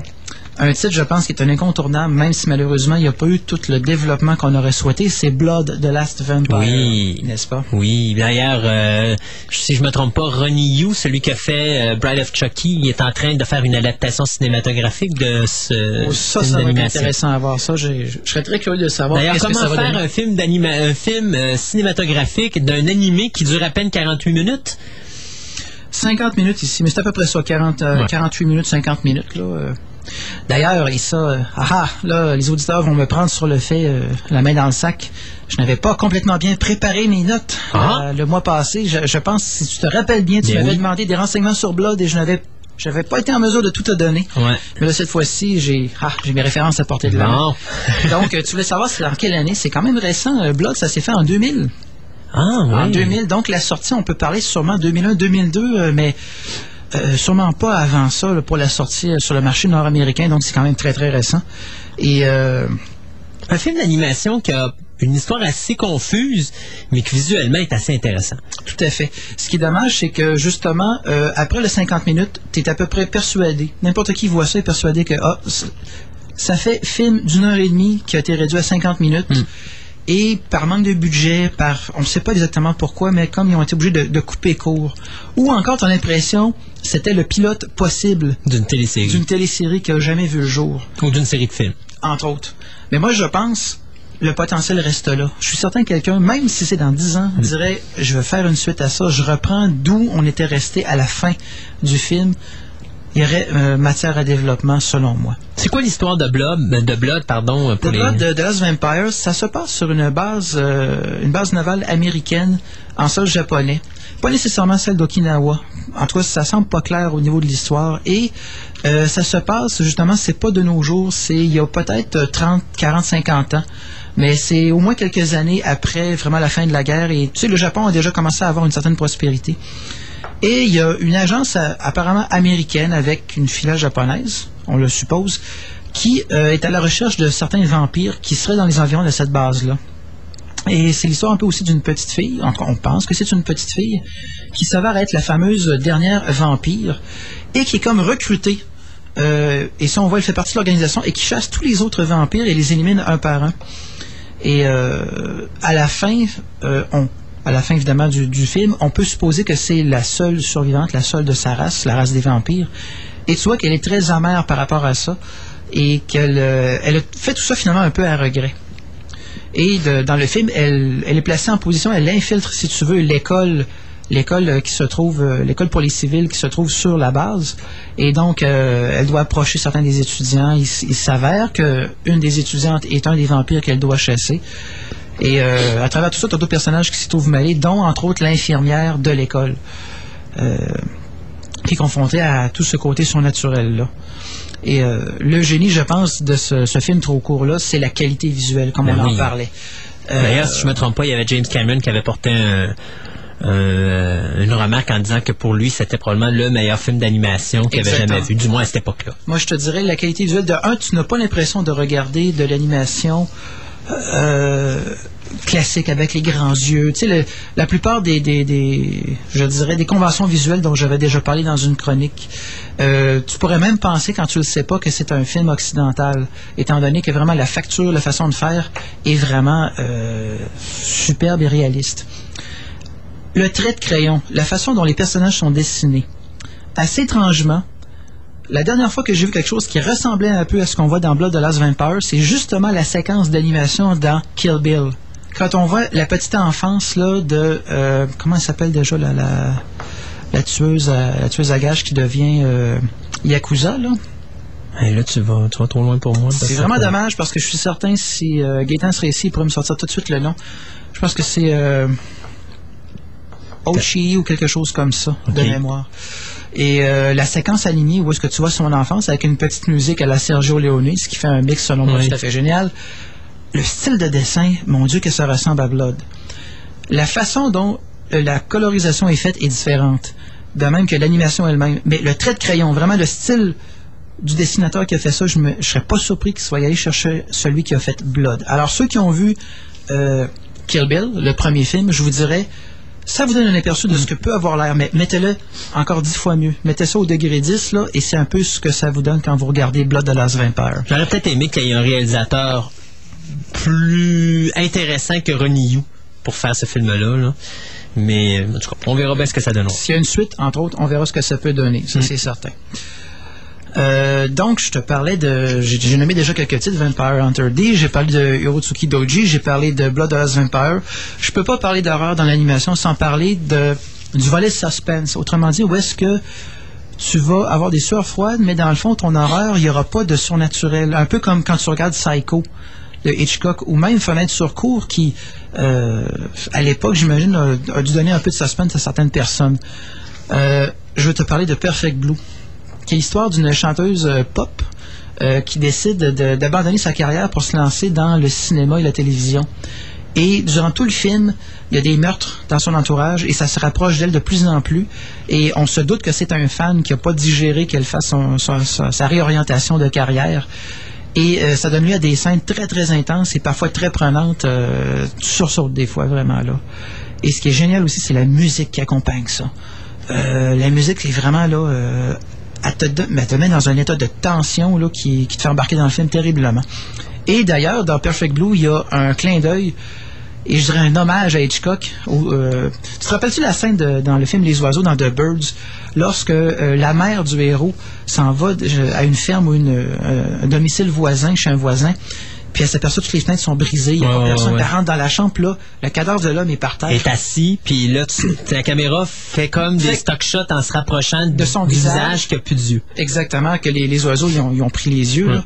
Il y a exactement le même genre d'approche visuelle avec les stock shots, comme tu dis, vers une des personnes qui se fait tuer dans Perfect Blue, qui est dans un ascenseur. Mais même, je pense, la façon dont le cadavre est affaissé dans, dans la cage d'ascenseur, je pense qu'ils ont même essayé de le faire de la même façon que Dans The Birds. dans, dans The Birds. Alors, l'hommage est vraiment là. Juste pour ça, c'est- un autre petit quelque chose à, à voir. Et ça aussi, la qualité visuelle euh, de Perfect Blue est vraiment géniale. D'ailleurs, le dessinateur a fait un autre, euh, un autre film euh, et c'est tout aussi beau visuellement. C'est, ça coupe le souffle. Malheureusement, ce n'est qu'en, en- qu'en japonais sous-titré. C'est Millennium Actress. Peut-être Oui. que tu as vu ça. Je le recommande oui, fortement. C'est un très beau conte fantastique, Millennium Actress. J'en parlerai peut-être à un moment donné dans une autre, euh, une autre euh, émission. Mais donc, Perfect Blue, c'est vraiment quelque chose que je recommande. D'ailleurs, la critique, euh, d'ailleurs que tu peux voir à l'endos du boîtier, que je n'ai pas apporté cette fois-ci, dit si Hitchcock avait fait de l'animation japonaise, c'est le résultat que ça donnerait OK. carrément. Et, et je le crois parce que ce qui est ce qui est vraiment génial aussi dans Perfect Blue, c'est que pendant tout le film, tu, es un peu euh, tu partages, je te dirais, l'insécurité de l'actrice, euh, de la chanteuse devenue actrice, qui finalement, à un moment donné, a, fini par se demander, coudon, est-ce que c'est moi qui fais ces meurtres-là? Tu sais, on dirait qu'elle perd un peu la raison parce que elle, elle- en plus, elle vit un surmenage dû à son nouvel horaire d'actrice. Elle court les, euh, prestations puis les studios pour faire ses, scènes. Puis entre autres, elle doit faire une scène dans un film où est-ce qu'elle se fait violer, puis c'est très très dur psychologiquement même. Après ça, quand elle retourne chez elle le soir, elle a l'impression qu'elle s'est comme vendue, si on peut dire. Puis ça l'affecte terriblement. Puis avec tout ça, tous les meurtres autour d'elle, évidemment, il y a un punch. La personne qui est le, le meurtrier, tu te douterais jamais que c'est cette personne-là. Et c'est vraiment quelqu'un qui a, mais vraiment, là, euh, pété sa coche et qui est devenu là, euh, tueur psychotique là, suite à son changement de carrière à elle. Ça se termine quand même bien, mais euh, je te dirais jusqu'à la fin, là, t'es, t'es agrippé sur ton siège. Alors, euh, c'est à voir. donc, Perfect Blue. Perfect Blue, là, si vous pouvez le trouver en, en club vidéo, je le recommande fortement. J'avais fait une émission spéciale, Christophe, sur Witch Hunter Robin, tu Yes. te rappelles. euh, Yes. J'en reparlerai pas en détail, je vais juste résumer rapidement. C'est l'histoire d'une organisation qui chasse euh, ce qu'ils appellent dans le fond des witches, des sorciers et sorcières, mais qui sont davantage, je dirais, des humains qui ont développé des pouvoirs psychiques, qui souvent sont des pouvoirs psychiques qui vont comme euh, canaliser ou vraiment là, orienter plus précisément par l'utilisation de formules et de rituels. Mais ça reste une série avec vraiment l'aspect surnaturel expliqué de façon pseudo-scientifique, vraiment dans le paranormal. Et Witch Hunter Robin, c'est que justement l'organisation vient de recruter au début du premier épisode une nouvelle chasseuse de sorcières qui s'appelle Robin et qui elle aussi a un pouvoir. Dans le fond, c'est une, euh, une espèce de, de Firestarter, pour reprendre le, roman de Stephen King. Elle a le pouvoir de, créer ou d'agiter les molécules pour créer des flammes, pour partir des incendies, des feux, et elle s'en sert pour chasser justement ses semblables au cœur de cette organisation-là. Ça aussi, c'est un animé dont la facture est tout à fait géniale. La qualité d'animation, ça aussi, c'est un look qui ne fait pas japonais. Quand tu ne le sais pas que c'est fait au Japon, tu pourrais dire, ah, ça a été fait ici en Occident, peu importe, là. Et la trame sonore est tout à fait géniale. En tout cas, on va voir un extrait de la musique qui est celle, de, la musique de- d'entrée, d'ouverture euh, au début de chaque épisode. Fait qu'à la fin de la, de la première partie, on pourra l'écouter tantôt. Donc, euh, Witch Hunter Robin est aussi un autre exemple, je trouve, de quelque chose de très très bien qui s'est fait dans l'animation d'horreur. Combien d'épisodes? C'est un 26, si ma mémoire est bonne. 26 épisodes? Euh, oui, effectivement, parce que le coffret DVD, dessus c'est euh, sur 6 disques. OK. C'est un coffret de 6. Euh, je vais parler aussi, je pense, de la série Chrono Crusade, qui a des- un petit côté comédie et un peu historique aussi. Chrono Crusade, ça se passe à peu près vers l'époque de la prohibition aux États-Unis et c'est un peu l'histoire d'un- d'une organisation religieuse qui a pour but de comme de chasser non pas les fantômes, mais je te dirais courir après tous ceux qui font des invocations démoniaques, qui font des qui tracent des cercles et qui essaient de faire des pactes avec les démons. Donc eux arrivent sur place soit pour empêcher que ça se fasse, soit pour nettoyer le dégât après. Parce qu'évidemment, à chaque fois, les gens perdent le contrôle de leurs démons et qui fait des ravages. Et au fur et à mesure que la série progresse, on découvre que, dans le fond, il y a une espèce de démon qui a décidé que lui, il prenait les choses en main et qui s'organisait comme pour renverser l'ordre établi et même prendre d'assaut le ciel, Dieu, tout ça, les anges. Et euh, on s'aperçoit au fur et à mesure que la série progresse, il devient de moins en moins humoristique et de plus en plus sérieuse et tragique que, euh, dans le fond, nos héros doivent empêcher que euh, ce plan-là aboutisse là, et, et- et porte fruit. Et la série, évidemment, se termine par la défaite des forces du mal. Et dans notre histoire, ce qui est comique, c'est que nous avons une petite bonne sœur euh, qui s'appelle... euh, voyons, quand est-ce que ça... J'ai tellement de misère avec mes noms de ce temps-ci. Je te le dis, c'est le... Mais ça fait c'est- beaucoup de choses à retenir. c'est Hein? l'Alzheimer avant le temps. Moi, Ouais, ouais, la on- blonde me le dit tout le je temps. suis contagieux, Elle- là. Elle, elle va me parquer, là. Ce sera pas long, là, dans, dans un foyer de là. Je suis en train de perdre... la- Fait que tu viendras te parquer à côté de moi. Exactement. On, on sera dans nos chaises berçantes ou nos chaises roulantes. Yes. puis, euh, on jouera aux cartes. On, on parlera de science-fiction, d'animation, de manga et d'horreur. Donc, euh, Chrono Crusade, euh, une autre série que je recommande fortement. Et avec les titres que je vous ai donnés, dans le fond, depuis euh, le début de, de la chronique, j'ai fait un petit peu un survol de tous les genres qu'on peut trouver. Mais ça ne veut pas dire que c'est tout ce qu'on peut y retrouver.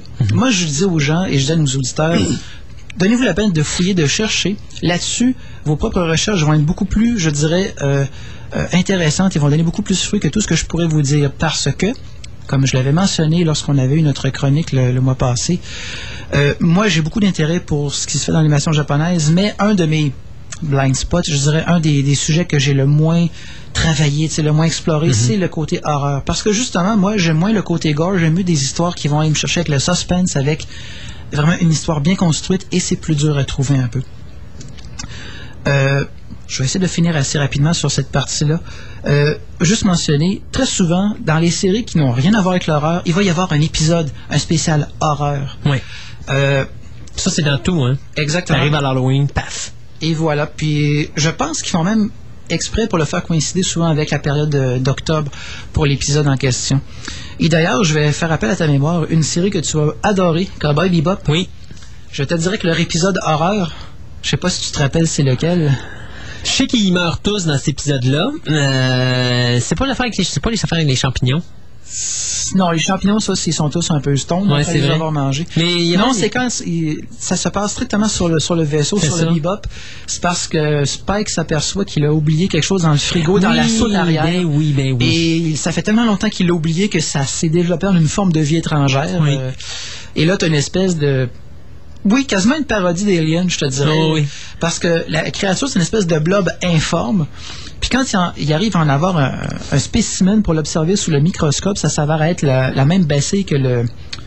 En tout cas, que celle que tu trouves dans le lait parfaitement. euh, parfaitement saine pour la santé là c'est le genre de truc euh, que tu prends pour te refaire une faune intestinale une flore intestinale Mhm. donc c'est c'est censé être inoffensif puis cette créature-là, les, comme les, les touche un par un, puis là, il, il tombe sans connaissance, fiévreux. Là. Et d'ailleurs, ce qui est ironique, c'est qu'à la fin de, de l'épisode, je pense que c'est euh, Ed qui, euh, dans son sommeil, euh, d'un geste, ramasse la créature puis la bouffe. Là. ça se termine comme ça. Mais ça, c'est dans le fond, c'est leur épisode horreur, parce qu'ils se font courir après à bord du vaisseau. Et il y a même... le- encore une fois, un petit clin d'œil, euh, je pense, à Alien. Il y a une poursuite dans les conduits d'aération avec un gun, puis euh, avec les, les lunettes infrarouges pour repérer la créature. Oui, C'est, oui. euh, Non, c'est un bon épisode. Ah oui, oui. Puis euh, je te dirais, c'est, c'est justement, ça fait partie, je pense, de ce qu'on a aimé dans Cowboy Bebop. Euh, beaucoup d'autres, beaucoup d'autres séries vont avoir aussi un épisode peut-être comme pour le, le, le le spécial Halloween qu'ils vont présenter, ils vont avoir, euh, ça peut être la maison hantée, ça peut être des fois le vaisseau spatial hanté, ou tu peux avoir aussi euh, euh, la possession par un esprit, par un démon, par quelque chose. Donc ça, tu vas le voir aussi très fréquemment. Là, tu me dis que le temps commence à nous manquer. J'aurais voulu parler rapidement un petit peu des superstitions japonaises et euh, quelques conventions ou perceptions classiques qu'on voit. Je vais les passer rapidement, si tu permets. Oui, vas-y. Euh, les monstres et les fantômes qu'on voit fréquemment, tu vas voir, euh, entre autres, les yurei, qui sont vraiment les spectres proprement parlés. Souvent, on va les voir, là, les mains euh, comme pliées devant eux et euh, les chines courbées. Un petit peu, j'appellerais ça la posture Mr. Burns. Puis là, tu vas les voir se déplacer, puis évidemment, avoir les yeux tout tirés, puis la voix un petit peu là, sépulcrale. Et une convention qui vient souvent avec ces spectres-là, c'est qu'ils vont être tout vêtus de blanc, avec un bandeau autour de la tête et une espèce de bande de tissu triangulaire vis-à-vis le front. Ça, quand tu vois ça à l'écran, euh, tu peux être certain que tu vois une représentation classique traditionnelle d'un spectre, d'un fantôme, d'un revenant qui revient parce qu'il demande vengeance ou qui ju- justement veut s'en prendre à celui qui a causé sa mort. Euh, du côté des créatures qu'on voit souvent dans les histoires d'horreur aussi, tu vas avoir les gaki, qui sont ce qu'on appelle, la meilleure traduction, ce serait pour les gaki, ce sont les, les esprits affamés ou les, les revenants affamés. Et ça, souvent, c'est des créatures qui se situent entre le démon et le, et le fantôme et qui reviennent parce que justement, ils ont une soif qui est restée ina- ou une faim qui est restée inassouvie au moment de leur mort. Et généralement, ce qui, les, les- atrocités qu'ils vont commettre est associé à ça. Comme tu peux avoir des esprits gloutons, tu peux avoir des esprits, euh, euh, je te dirais, meurtriers. euh, vraiment de toutes sortes. Mais ça, c'est vraiment la catégorie des gaki. Et tu as le démon classique, le Oni, dont la représentation traditionnelle japonaise dans les fables est souvent avec une peau de tigre et avec des petites cornes et qui a souvent la possibilité de posséder un corps et de le contrôler. Euh, les superstitions japonaises, pour terminer là-dessus, Christophe, euh, le chiffre 4. Si tu te rappelles, je t'avais mentionné que le chiffre 4 a un petit quelque chose de tabou, un peu comme nous, le chiffre 13. Parce que le chiffre 4, qui se prononce chi, est un homophone du mot pour la mort, qui se prononce chi aussi. Donc, euh, ce chiffre, le chiffre 4, souvent dans les hôtels japonais, ils vont essayer d'éviter de mettre une chambre numéro 4, ou même de le combiner avec un autre, euh, un autre nombre. Donc, t'auras pas de chambre 104 ou 84 ou 4. Par exemple, souvent ça va s'observer. Et de la même manière, les corbillards vont souvent avoir une plaque d'immatriculation avec le chiffre 4 comme premier, premier chiffre. Donc, Comme nous, c'est un F pour les entreprises. par exemple, c'est ça. OK. Euh, les baguettes, les fameuses baguettes pour manger le riz. Tu ne dois jamais, jamais. euh, Il y a deux choses qu'il ne faut jamais faire avec des baguettes. Ne jamais les planter dans le riz, puis les laisser comme plantés là debout. OK. là. parce que ça rappelle les euh, bâtonnets d'encens qu'on utilise, qu'on brûle lorsqu'il y a des, des cérémonies funèbres. OK. Et de la même manière, tu dois toujours te servir des baguettes du- de la même main. Tu peux pas passer non plus tes aliments d'une baguette à l'autre, parce que c'est comme ça lorsqu'il y a eu la crémation, c'est la forme de d'inhumation favorite chez les Japonais. Eux autres, ils enterrent pas, ils brûlent. C'est une raison d'espace et culturelle aussi. Euh, les ossements du défunt, lorsqu'ils les retirent des cendres, ils le font avec des baguettes, mais toujours une baguette à la fois, puis tu vas passer les ossements d'une baguette à l'autre. Et ça, justement, tu ne fais pas ça avec la nourriture parce que ça rappelle ce geste-là. C'est une autre superstition qui est, qui est associée à ça. Donc là-dessus, moi, je conclurai la petite partie que je voulais faire, un résumé de, dans le fond, l'émission euh, du mois passé sur l'horreur. Et je te laisse enchaîner Ben oui, suite. nous, on va y aller avec euh, Witch Hunter Robin. Oui, c'est ça. Ce serait la- le thème d'ouverture des épisodes. Et on va aller par la suite euh, aux petites nouvelles. Oui, oui. Puis pour ça, on va revenir finir avec la deuxième qu'on section. aura le de discuter, là. Exact. Alors, on y va avec ça tout de suite et on vous revient après avec quelques bandes euh, commerciales et on est de retour avec les nouvelles de la semaine.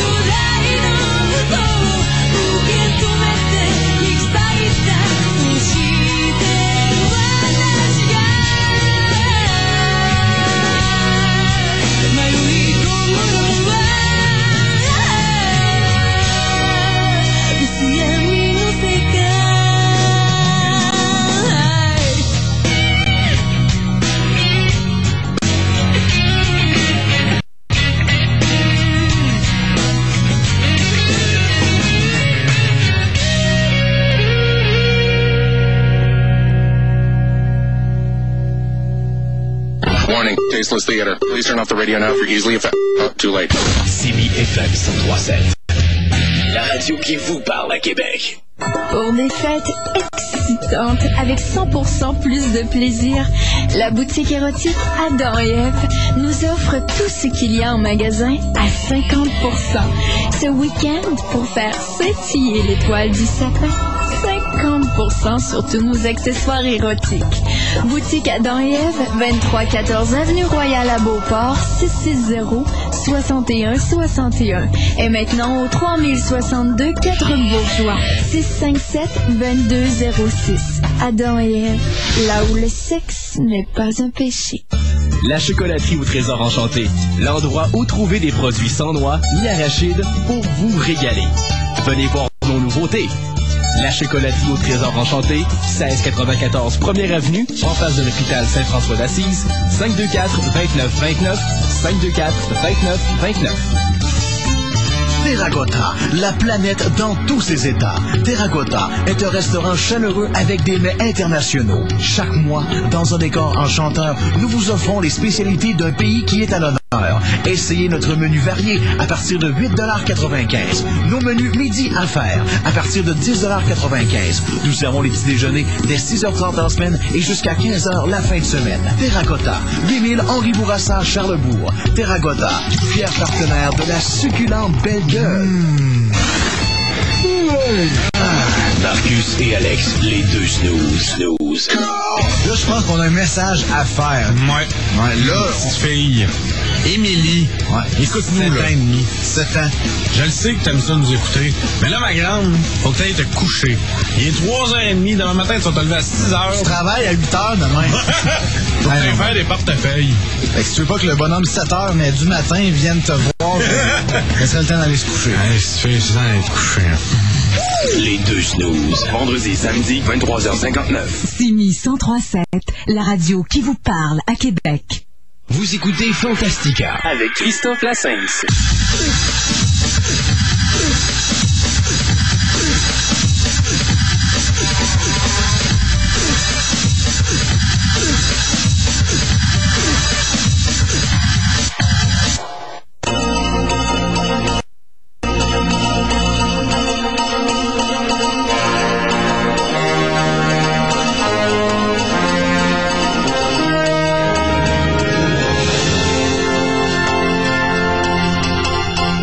Retour à Fantastica, l'émission radio. On va commencer les nouvelles avec... euh, euh, je sais pas si tu as vu, euh, ça a été une très mauvaise nouvelle au niveau des décès cette semaine.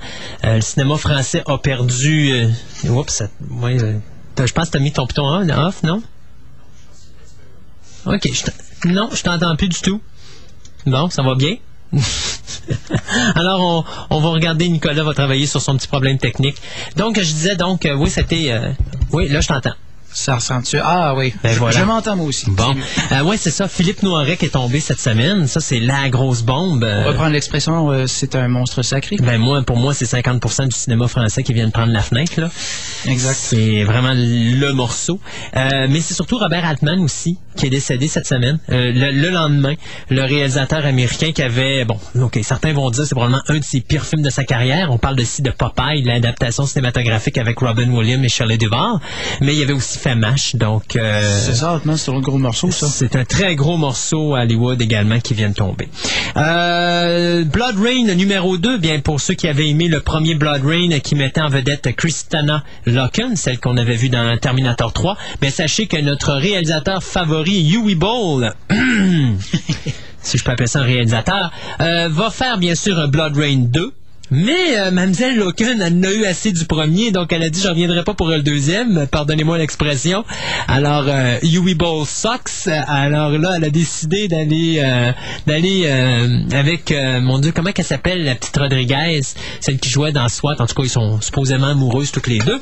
Elle a décidé d'aller avec sa blonde euh, se promener sur la plage et euh, tout simplement laisser la place à une autre actrice qui s'appelle Natasia euh, Malti, euh, qu'on a vu dans Skinwalkers, euh, Euh, Donc cette petite personne-là va faire euh, le personnage de Blood Rain dans la, suite euh, de l'adaptation du jeu vidéo qui avait été fait par la compagnie Majesco. Donc cette fois-ci, ben, Blood Rain 2 va se passer dans le monde de l'Ouest, plus précisément au moment de la conquête de l'Ouest, et notre héroïne va être confrontée au plus dangereux vampire de l'Ouest. Qui est? Billy the Kid. Oh boy. C'est Yui Bo, faut pas trop en demander. Alors donc, le tournage débute le 22 novembre prochain, c'est-à-dire ça a commencé il y a trois jours, et euh, c'est tourné présentement en Colombie-Britannique. Au Canada, donc c'est le fun. Le scénario a été écrit par euh, Christopher Donaldson et Neil Avery. Et euh, sachez que Huey Ball nous promet déjà un Blood Rain 3, cette fois-ci en Antarctique. Il n'y a pas à dire, elle voyage. Euh, monsieur, oui. Euh, hey, Warner Brothers ont fait une belle petite surprise à toute euh, leur clientèle. En effet, euh, après avoir dit, malgré le fait que le film avait ramassé un bon montant d'argent au box-office, euh, qu'il n'y aurait pas de Constantine numéro 2, ben, il semble qu'ils sont venus sur leur décision et ils ont tout récemment signé Keanu Reeves pour reprendre le rôle de Constantine pour une suite. Aucun autre détail n'a été donné, sauf que Francis Lawrence ne sera pas le réalisateur de cette euh, suite en question. Donc, Constantine 2, T'as ça de date, euh, non, possible? rien. Ça, c'est un projet qu'on vient de mettre sur la Ah, table. Donc, Constantine 2 est actuellement... Ça va être à surveiller. Exact. Euh, vous savez, on parle depuis un petit bout de savoir le projet d'Halloween, euh, c'est-tu un remake, c'est-tu un prequel, c'est quoi exactement? Ben, Rob Zombie, sur son site officiel, a marqué les informations. D'ailleurs, c'est bien drôle parce qu'il a mis sa feuille de présentation pour tous les personnages du film. Alors, ça nous permet de savoir exactement où est-ce qu'on s'en va. Et je vous dis tout de suite que le Halloween de Rob Zombie est bel et bien un remake du film de John Carpenter, euh, avec quelques petits twists, quelques petits changements. Le film, donc, est prévu pour sortir en salle euh, le 31 août euh, 2007. Euh, le tournage doit démarrer le 29 janvier prochain. Et l'histoire, ben, ça suivra notre cher euh, maniaque assassin euh, favori, Michael Myers, qui, après 17 ans d'internement, euh, va être relâché par erreur il s'échappe pas ce coup-ci. Là. On le laisse sortir par erreur de sa clinique psychiatrique. Euh, et bien sûr, il retourne tout de suite au camp. euh, ben, il retourne tout de suite à, à Haddonfield, sa ville natale, et veut retrouver sa jeune sœur Laurie, âgée, elle, d'à peine 17 ans. Donc, euh, tout ce qui va passer sur le chemin de Michael Myers va subir euh, un vilain... euh, un vilain quart d'heure. Et autant le dire, on verra aussi les parents de Michael. On en saura un peu plus sur sa famille et ce qu'il a dû endurer pendant les 17 années en, dans sa clinique psychiatrique. Tu dois avoir un problème avec ton fil ou quelque chose parce que là, je t'ai perdu complètement. Ah, là, ça marche. C'est, ouais, on dirait que c'est vraiment la connexion. Pourtant, moi, je touche à rien. C'est Mhm. comme si c'était Alors, intermittent. respire plus. OK, donc, euh, hey, les amateurs de Star Trek, vous allez être heureux. Si vous aimez la série Heroes, bien, euh, notre ami George Takei, qui joue le personnage de Sulu dans la série Star Trek, bien, va être le père du personnage euh, de Hero, dans, c'est H-I-R-O, dans la série euh, Heroes. Donc, euh, on me dit pas quand est-ce qu'il va passer, mais on sait que les séquences ont déjà été filmées ou sont sur le point d'être filmées. Donc, euh, bien amusant de savoir que notre ami George Takei va faire partie de cette série-là. Les amateurs de Red Dwarf, euh, il est arrivé quelque chose de super le fun cette semaine puisque les producteurs Doug Naylor et Rob Grant ont confirmé que le financement avait été complété pour l'adaptation cinématographique ou la suite cinématographique de la télésérie britannique. Euh, donc euh, Red Dwarf. Euh, La production devrait débuter l'an prochain. On sait que tous les comédiens de la dernière saison, la saison 8, avaient été confirmés pour le film. OK, ils ont donc encore signé cette fois-ci. Oui, oui, oui. Et euh, d'ailleurs, ceux qui ne connaissent pas Red Dwarf, si vous avez la chance de vous taper ça quelque part, euh, soit sur Internet ou encore les DVD sont présentement disponibles sur le marché, c'est à voir. euh, C'est un petit délice. Moi, c'est la série britannique euh, que j'aime le plus. Euh, c'est sûr, je peux rentrer dans le créneau Doctor Who, mais euh, Red Dwarf, pour moi, On demeure... pourra en parler à un moment donné, Dr. Who, surtout que moi, récemment... Oh, je t'ai perdu. Ouais, ouais, ouais. Sais-tu quoi? euh, change, change de place, va-t'en avec l'autre micro, euh, ça va. Euh... Ben, à vrai dire, ça donne rien que tu t'en. Ouais, c'est ça. Appuie sur le piton vert. Pas du tout. Prends l'autre micro en avant. T'es pas dû, pauvre Nicolas. Hein? C'est, c'est, c'est l'histoire de ta vie et euh, des micros et. N'oublie pas de mettre ton piton euh, sur le verre. Donc, euh, il va essayer ça. Est-ce qu'on a chanceux? Allô, allô? Bon, Oh boy, ça sonne pas mal mieux ici. Ben oui. Mais Alors- moi, je m'entends mieux que d'autre côté. Il y a vraiment un problème. Hein, Oui, un petit faux contact dans le fil. Donc, tu Je disais disais... que tantôt, pendant que je, je parlais, que c'était pas un monologue et que... Non, non, je t'entendais pendant tout le temps que tu parlais tout à l'heure. si on était donc... euh, Ben, on tu- parlait de Doctor Who, mais Oui. tu venais de nous parler de Red Dwarf. Donc, tu disais que Dr. Who, euh, à un moment donné, on en parlerait parce que... Et ben moi, récemment, je, je me suis permis de m'initier à la toute nouvelle série et je vais te dire, je suis accro. Oui. C'est excellent et euh, je trouve que ça fait une bonne continuité pour ceux qui avaient aimé la série originale. Good. Va falloir faire un spécial À un éventuellement. moment donné, on va, on va, parler, on va parler de ça. Euh, Return to Haunted Hills, on vous en avait parlé, euh, je pense même la semaine dernière. euh, Dark Castle Entertainment vont faire une suite qui va sortir directement en DVD. Le tournage euh, ne devrait pas tarder à débuter. Ce qu'on sait, c'est que c'est le réalisateur Victor Garcia qui va réaliser ce nouveau film, qui mettra en vedette donc euh, Serena Vincent qu'on a vu dans le film Cabin Fever. Il va y avoir Am- Amanda euh, Rigetti, euh, Jeffrey Combs, bien sûr, qu'on a vu dans Reanimator, mais surtout dans le premier House of Haunted Hill, qui va être de retour. Euh, Jill euh, Collirin dans Batman Begins va être également là. Stephen Pacey, Eric Palladino, qu'on avait vu dans Dead and Breakfast. Andrew Plevin, qu'on a vu dans Batman Begins. Et il y a aussi Andrew Lee Potts, Cleta Rainford et Tom Riley qui vont être les euh, principaux de, du film Return to Haunted Hills. Donc, on n'aura pas l'actrice Ali Larter qui était la survivante du premier film. Et bien sûr, ben, l'histoire, c'est une nouvelle gang de personnes qui vont rentrer dans la fabuleuse maison hantée de Haunted Hill et qui devront passer une nuit complète pour gagner un million de dollars chacun. Sinon, bien, ils perdront leur vie.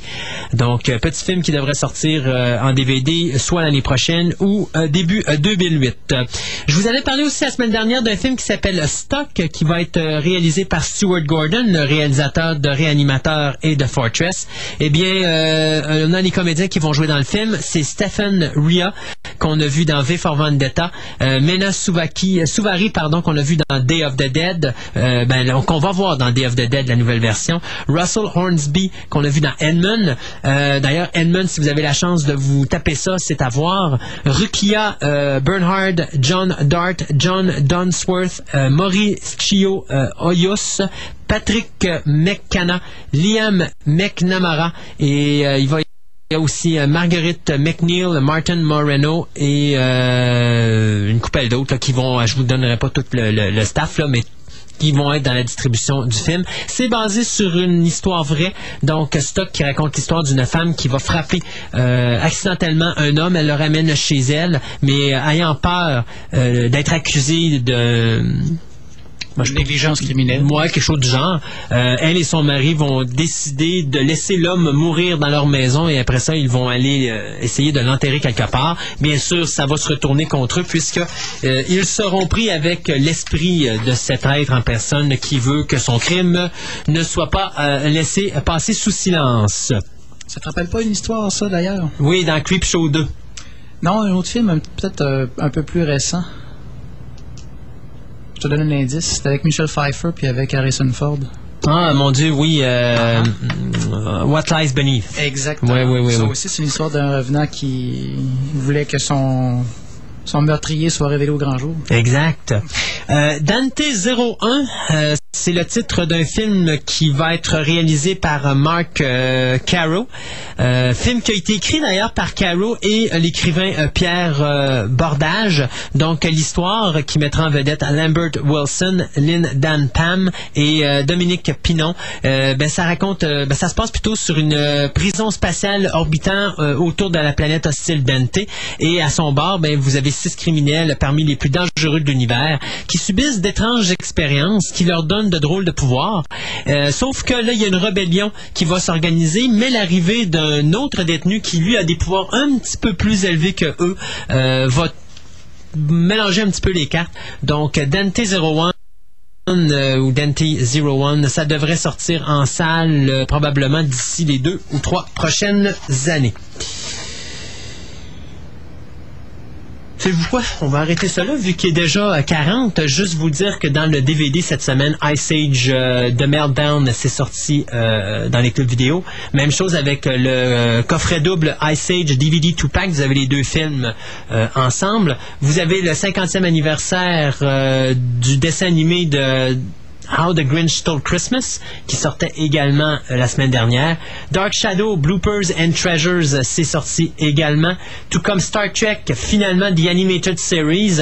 Euh, Il y a également, si je me trompe, non, c'est ouais, ça, il y avait aussi The Cry Baby Killer, qui sortait également en DVD. Ça, c'était euh, la semaine dernière. On s'arrête juste quelques petits instants avec une petite trame musicale du film de Cars.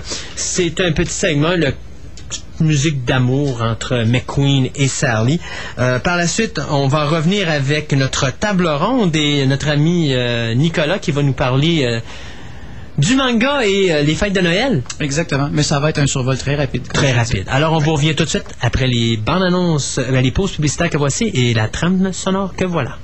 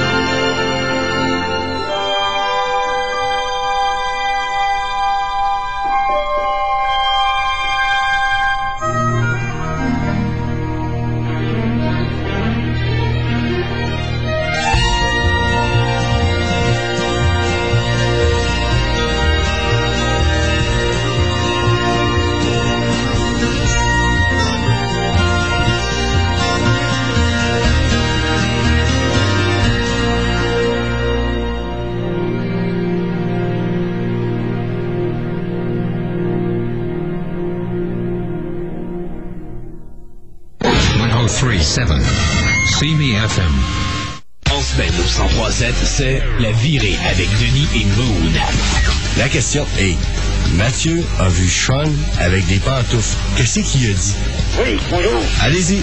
Est-ce que c'est des pantoufles pour hommes ou pour femmes? Ouais, c'est bon, c'est bon, c'est à peu près ça. Allez-y. Il s'en fait-tu pour hommes aussi? Mais sais-tu, Winner, quand il dit ça, il dit Hey, t'as des belles pantoufles, tu s'en fais pour homme? La virée avec Denis et Moon. Besoin d'un changement? Au salon Barbier Goulet, on coupe, on coupe et on coupe, que ce soit la barbe ou les cheveux. Vous serez servi par trois excellents coiffeurs, Jean-Marc, Christine et Bianca. Et n'oubliez pas de demander leur spécialité. La coupe des prix, 12 incluant les taxes. Pour un excellent service sans rendez-vous, c'est le salon Barbier Goulet, 9432 Henri Bourassa. Pour information, 626 5483 626 54 83. Pour les enfants tels qu'Iliana, née avec une anomalie congénitale ayant nécessité l'amputation de sa jambe droite, l'hôpital des Shriners pour enfants est synonyme d'aide et d'espoir. Les Shriners permet de fournir aux enfants des soins médicaux sans frais de niveau international en orthopédie, brûlure et lésions de la colonne vertébrale à l'aide de technologies de pointe et de programmes d'enseignement. Aujourd'hui, Iliana peut bénéficier d'une vie active. Appelez le 1-800-361-7256 pour plus d'informations. Les Shriners prennent plaisir à aider les enfants. Salut, c'est Robbie Moreau. J'ai un conseil pour tous ceux et celles qui sont propriétaires soit d'un condo ou locataires d'un logement. Vous vous posez la question, Ai-je la place et l'endroit pour avoir, entre autres, un aspirateur de la maison Cyclovac? Ma réponse est oui. Lorsqu'on parle d'installation, très facile, installer pendant soit la construction de votre condo ou si vous êtes locataire d'un appartement, on va vous l'installer de façon extrêmement professionnelle grâce à des techniques extrêmement différentes et intéressantes. Alors même si vous êtes locataire, oui, vous avez le droit d'avoir votre aspirateur, vous également. La maison Cyclovac vous offre des aspirateurs puissants plus silencieux, fabriqué au Québec, recommandé CA Habitation et je vous répète, condo, logement, filtre anti-allergène, antimicrobien, faut le voir pour le croire. La maison Cyclovac, le seul recommandé CA Habitation au 11 515 boulevard de la Colline est facilement accessible via le 843 45 45 843 45 45. Je vous le dis, même si vous êtes locataire, vous avez le droit de vous gâter. Simi 1037. Câble 1035. Vous écoutez Fantastica. Avec Christophe Lassens.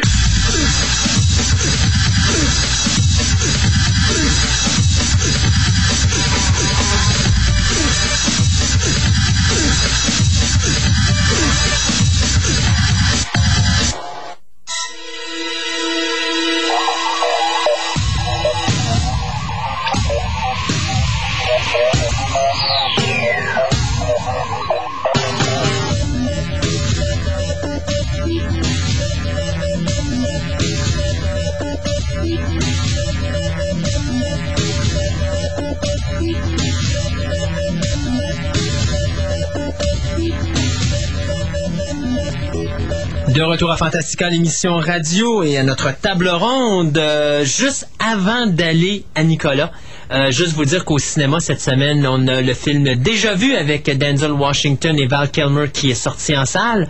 Euh, moi, j'avais vu la bande-annonce, ça avait l'air vraiment bon.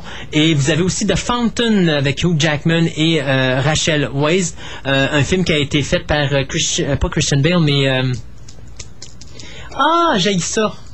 Ouais, je sais ce que tu veux dire. En passant ce film-là, euh, The Fountain. il est assez spécial. Ouais, c'est Darren euh, Aronofsky. Oui, puis il s'est fait remarquer pour son film précédent, d'après ce que je voyais. Et euh, on me dit que le film est assez... euh, C'est assez weird. Oui, oui, c'est... Et d'ailleurs, c'est drôle parce qu'ils disent que c'est drame romantique. Oubliez ça, là. C'est un film de science-fiction fantastique. En quelque sorte, c'est parce qu'il y a une histoire d'amour, dans le fond, c'est... euh, Mais tu sais, sur une période de 1000 ans, là, une histoire d'amour entre deux personnes, on se comprend qu'à un moment donné, il y a un problème. là. à l'autre, exactement. Ah, bon, donc, Il paraît qu'il y en a une, ça se passe dans le présent, l'autre, c'est dans le passé, je me rappelle pas quelle époque, et l'autre dans le futur lointain. Là. Donc pour Noël et l'animation manga, euh, c'est quoi qu'on peut donner comme suggestion, mon ami Nicolas?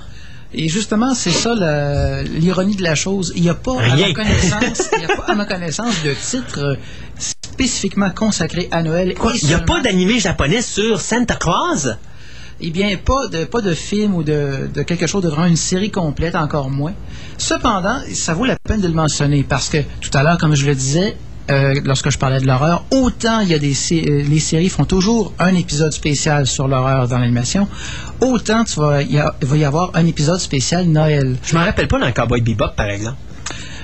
Euh, j'ai quasiment envie de te dire que c'est le même épisode que le spécial horreur. OK. C'est pourquoi je te dis ça? Non. Rappelle-toi la scène finale. À part qu'ils sont tous morts à bord du vaisseau? Euh, Spike vient juste de pousser le réfrigérateur dans l'espace, puis la porte s'en trouve, puis tout la- le givre se répand, mais le, le, le réfrigérateur tourne sur lui-même, donc ça se répand comme en spirale, puis ça fait comme toute la lumière de Noël dans un sapin, puis t'as une petite musique là, de valse là-dessus. Ça fait quasiment scène de Noël. OK, non, OK. Bon, si ça, c'est le meilleur exemple qu'on a pour euh, l'animation et Noël, on est dans le trouble. Je sais, effectivement. non, mais blague à part, tu as toujours euh, un épisode où est-ce que tu vas y avoir la scène, il la scène de Noël. Et ce qui est très spécial, c'est que les Japonais ont vraiment adopté en bloc cette fête-là. Oui, d'accord pour l'aspect commercial, mais je dirais pour ses symboles les plus flagrants. Entre autres, le sapin de Noël, il va, il va y en avoir un, euh, et le Père Noël aussi. Le Père Noël est vraiment euh, vraiment euh, conservé, présenté tel, tel quel. Je pense même qu'il doit se, se- se faire appeler Santa Claus, mais en prononciation japonaise. Et euh, euh, je pourrais te donner une série, par exemple, dans, dans Love Ina, tu as même un spécial de Noël qui dure 90 minutes, euh, qui est un téléfilm finalement qui se passe après la série. Et pour d'autres d'autres séries, j'avais parlé à un moment donné de la série Ranma, euh, une demi. Tu as aussi un épisode spécial de Noël où, justement, il y a l'échange de présents habituels et généralement des rebondissements en rapport avec la série ou le film qu'on regarde. Mais on n'a rien dans l'animé qui a un rapport avec la fête de Noël sans pour autant nous présenter le Père Noël. Là. Ben, genre, par exemple, t'as pas d'équivalent, tu mentionnais de, de Grinch Who Stole Christmas. Ouais. À ma connaissance, on n'a pas fait vraiment de... de Surprenant. de- Non? Je peux faire quelque chose, par contre. Oh! Parce que, ah, ah, je vais révéler euh, en primeur aujourd'hui aux auditeurs de Migrants Secrets. Oh. Je traîne toujours avec moi Sa à l'émission. Oui, ma Bible. C'est un magnifique brique euh, qui est fait par Clemens et McCarthy. Ça s'appelle The Anime Encyclopedia. Oh. Si en cas d'urgence, n'est-ce pas, j'ai besoin d'une référence euh, Magique et euh, immédiate, je peux le faire. Donc, qu'est-ce qu'on va faire? Évidemment, c'est écrit en anglais. Donc, qu'est-ce que je vais faire? Je vais aller voir dans les C à Christmas. Oui, Est-ce qu'on a quelque chose? Qu'est-ce qu'on a à Christmas? Je vais te dire ça Je tout peux de pas suite. croire que les Japonais ont jamais fait un film d'animation sur Noël. Tu sais, genre, pas besoin que ça soit avec le Père Noël, mais tu peux penser comme les Américains, des fois, on fait des films genre One Magic Christmas. Tu ne vois pas le Père Noël de tout le film, mais c'est un film sur Noël. Ah, ah, J'ai trouvé quelque chose. Bon. La question de savoir est-ce qu'on peut avoir ça ici en Occident? Bonne question. Parce que souvent, dans ce petit guide-là, ils vont me donner des titres pour lesquels il n'y a pas eu nécessairement de traduction. Donc, il faudrait appeler au Japon, peu importe, en tout cas par Internet, je sais pas, faire venir l'original japonais sans sous-titres, sans rien. On demandera à Mario si on peut faire un, un Le titre que je- le- pour avoir l'information. C'est sûr. Là, je viens de te trouver un titre, mais là, c'est seulement un animé. Peut-être qu'il y en a d'autres qui parlent exclusivement de Noël, mais qui s'appellent autrement. Alors ici, j'ai Christmas in January, qui est évidemment Noël en janvier. Ça a été fait en 1991. Ça dure 45 minutes. Et ça semble être l'histoire... euh, hum, hum, hum, mon Dieu, mon Dieu. Un sujet dont je voulais parler, justement, dans euh, cet aspect-là, de Noël dans l'animation japonaise. C'est une histoire d'amour, c'est une histoire romantique. OK. Parce que c'est ça la particularité. Euh, Noël, Hop. Là, là, là, c'est là, c'est pas le fil, c'est c'est toi qui as pris un les mauvais pitons, 18. là. Ah, ça, faut le faire. Là, je... Hey, ça n'a pas de bon sens. Je me retourne et avec le coude, je ferme mon micro. Il va falloir que tu me mettes à la porte. Là. Non, non, allez, allez, il nous reste encore du temps. Je disais donc, c'est ça. Pour les Japonais, Noël, euh, c'est une fête, je dirais, qui tient presque la même place que la Saint-Valentin. C'est extrêmement romantique et d'ailleurs, c'est presque la coutume. Le chum et la blonde vont se donner un rendez-vous galant ou un rendez-vous d'amour le soir de Noël. Et pour justement les minuit, c'est vraiment le, le- les 12 coups de minuit, c'est le moment de faire l'échange de cadeaux romantiques avec l'être cher. Et ça, on le voit presque à coup sûr dans chacun des épisodes spéciaux de Noël ou dans le téléfilm spécial de Noël d'une série. Et euh, évidemment, il y a toujours le problème de le gars arrive en retard. Ça, c'est classique. C'est presque jamais la veille, mais le gars, il y a toujours un incident imprévu. Alors là, pendant 15 minutes, tu vas voir la petite demoiselle japonaise qui va faire le, le pied de grue qui va attendre parce que, évidemment, son galant ne se présente pas. Et là, elle se demande qu'est-ce qu'il fait? Y a-tu un accident? Il m'a-tu abandonné là? Est-ce que finalement il n'a pas eu le courage de venir avouer ses sentiments? Parce que des fois, c'est souvent à cette occasion-là que le petit couple va se former dans la série. Et ça, euh, ça ne manque jamais. Il y a toujours une belle petite touche avec la, la musique et le, le côté romantique. Donc, Noël, dans l'animation japonaise, ne soyez pas surpris, va presque toujours être des circonstances romantiques. Ce n'est pas, ça semble pas être la fête familiale comme nous, on va le voir souvent en Occident encore. Et évidemment, la dimension commerciale est très, très présente. Euh, il y a l'influence américaine qui est indéniable parce que, euh, on le sait, les Américains, après euh, la capitulation du Japon, ce sont eux qui ont redressé le pays, c'est eux qui ont imposé un certain modèle de parlement, de démocratie, tout ça, ainsi qu'un modèle scolaire, la façon de découper les, différentes années d'enseignement, et bien d'autres choses encore. Et la fête de Noël, évidemment, ça a été importé au Japon par les Américains. Donc, on va voir beaucoup de clichés que nous, on n'a pas nécessairement au pays, mais qu'on va voir euh, aux États-Unis. Par exemple, euh, euh, les fameux Père Noël là, qui secouent leur cloche dans la Ouais, rue là, ouais, pour ramasser des fonds, là, on voit ça des fois dans des films euh, américains. Je pense que les Japonais font ça. Je pense que le Canada anglais le fait aussi. C'est vrai. Parce ça, que je me rappelle d'un film qui s'appelle, euh, je me rappelle plus le titre, mais euh, qui mettait en vedette Elliot Gould. Puis c'était un film qui était tourné à Toronto, qui était fait par une équipe canadienne. Donc c'était un film canadien. Et justement, tu avais dans le centre d'achat les Pères Noël avec les ça. clochettes. Et On- on voit ça The Silent. Partner. OK. Mais vois-tu ça, on voit ça moins souvent ici au Québec. Il me semble que c'est- beaucoup moins... Non, euh, on n'a pas ça. On remarque pas ça comme tel. hein. Nous, on a davantage le, le Père Noël au centre d'achat. Le Père Noël, c'est ça. Il est assis sur son siège, il prend des, il prend euh, des livres pendant sa fin de, sa, sa fin de semaine ou sa semaine d'ouvrage. Puis euh, les enfants qui s'assoient dessus, qui Avec sortent de la barbichette, puis qui disent Père Noël, pourquoi est-ce que je suis assis sur tes genoux, mais qu'en arrière de toi, il y a une image d'un Père Noël qui vole dans le ciel C'est ça, plein d'autres questions comme ça. Et des fois, absolument, tu la fait dégueulasse. Ouais, bon, c'est ça. Nos bons vieux souvenirs d'enfance, quoi. Et voilà. Donc, je t'avais dit que ce serait très court pour Noël. Euh, Déjà? Oui, ce serait pas mal ça. Pour la simple et bonne raison qu'au Japon, et ça aussi on peut le voir dans certains, euh, certaines séries, certains films d'animation japonaise, ils vont davantage aller vers les autres fêtes traditionnelles qui sont dans- à cette période-là de l'année. Donc la fête du Nouvel An, qui, assez étrangement, coïncide pas pire avec notre, euh, notre, jour, notre jour de l'an, nous autres. Eux autres aussi, c'est euh, la transition entre décembre et janvier. OK. Et euh, euh, va se célébrer, je dirais, eux autres, le, petit côté solennel est peut-être moins religieux de nos jours, mais qu'on a nous autres à Noël, eux autres vont plus le faire justement au moment du jour de l'an. C'est une période de réflexion, c'est une période pour tourner la page, pour euh, refaire son plein de chances euh, pour l'année qui s'en vient, pour oublier les choses qui se sont mal déroulées ou qui ont mal tourné. Donc c'est un temps où est-ce qu'on on fait, fait table rase de tout ce qui est, qui est nécessaire de nettoyer et on passe à la suite, on passe à une nouvelle année avec des nouvelles énergies. Et c'est vraiment cet aspect-là qui est, euh, je dirais, qui est omniprésent vraiment pour euh, le temps des fêtes là-bas. Alors, on va changer ça de bord. Les gens ont un cadeau à faire à un tripeux d'animation.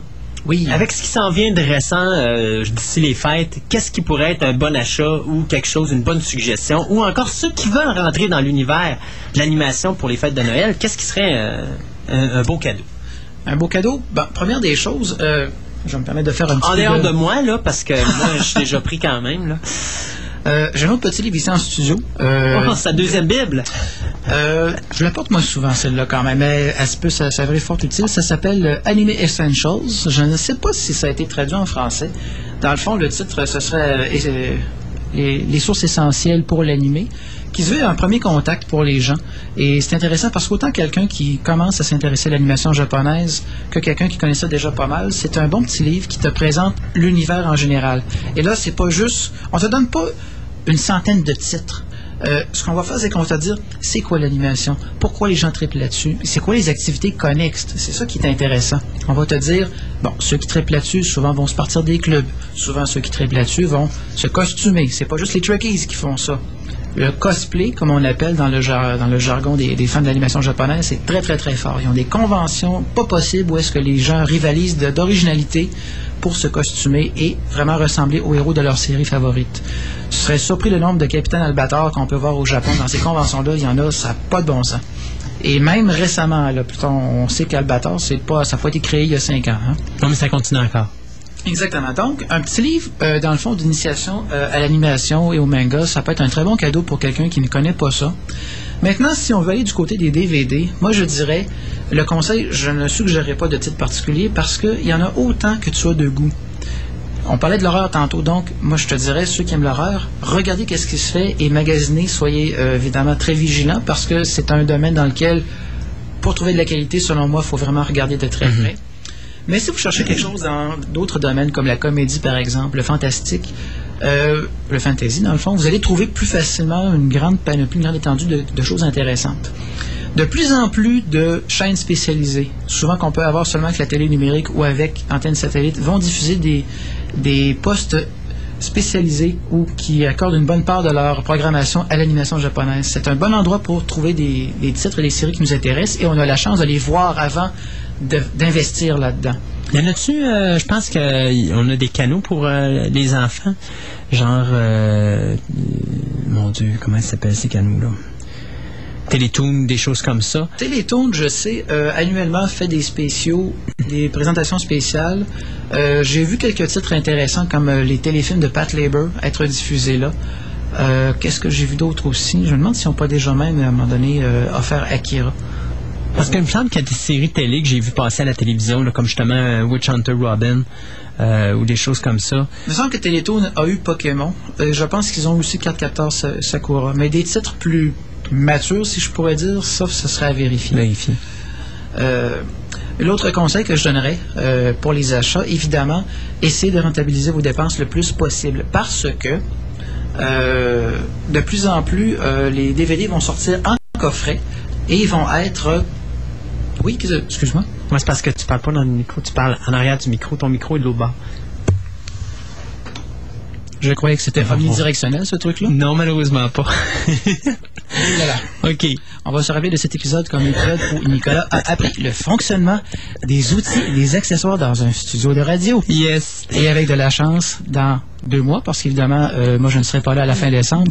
Tu vas avoir tout oublié, puis il va falloir tout recommencer. Ah, J'espère le contraire, que je vais avoir appris et que cette fois-ci, il n'y aura pas trop d'incidents Donc, on, on disait donc... euh, Je terminerai juste en disant aux auditeurs, ce n'est pas moi qui est allé lésigner après l'antenne, qui a fait que ça n'a pas été diffusé il y a un mois. Non, je veux juste, euh, parce que je trouve que c'est un conseil important à donner, euh, je disais donc, faites attention pour euh, vraiment maximiser vos gains lorsque vous faites des achats. Euh, moi, j'ai fait souvent l'erreur de commencer une série qui, que le- la compagnie éditait ou donnait sur le marché DVD par DVD. Et là, après ça, pour m'apercevoir Ouais. qu'il y a un coffret qui, qui- qui était édité et qui me revenait beaucoup moins cher. Euh, entre autres, pour certaines compagnies, un disque qui me revenait peut-être 50 le disque, dans le coffret, ça revenait en bas de 30 le disque. Donc, c'est un achat qui en vaut la peine. Donc, moi, je vous dirais, faites attention. Regardez toujours si une série qui vous intéresse ne vient pas en coffret. Et en plus, il y a une grosse mode de ce temps-ci. De plus en plus de coffrets vont se vendre en thin pack, c'est-à-dire avec des boîtiers minces. Donc, ça prend moins de place sur les tablettes. ça coûte moins cher. Aussi, même chose. Parce que je regarde, euh, ils font beaucoup ça maintenant. euh, ils revendent les stocks comme les X-Files ou les, Bab euh, les euh, Bob Fee ou des choses comme ça. Et ils ressortent avec des petits coffrets avec deux DVD au lieu d'un. C'est ça. Donc, ça coûte beaucoup moins cher.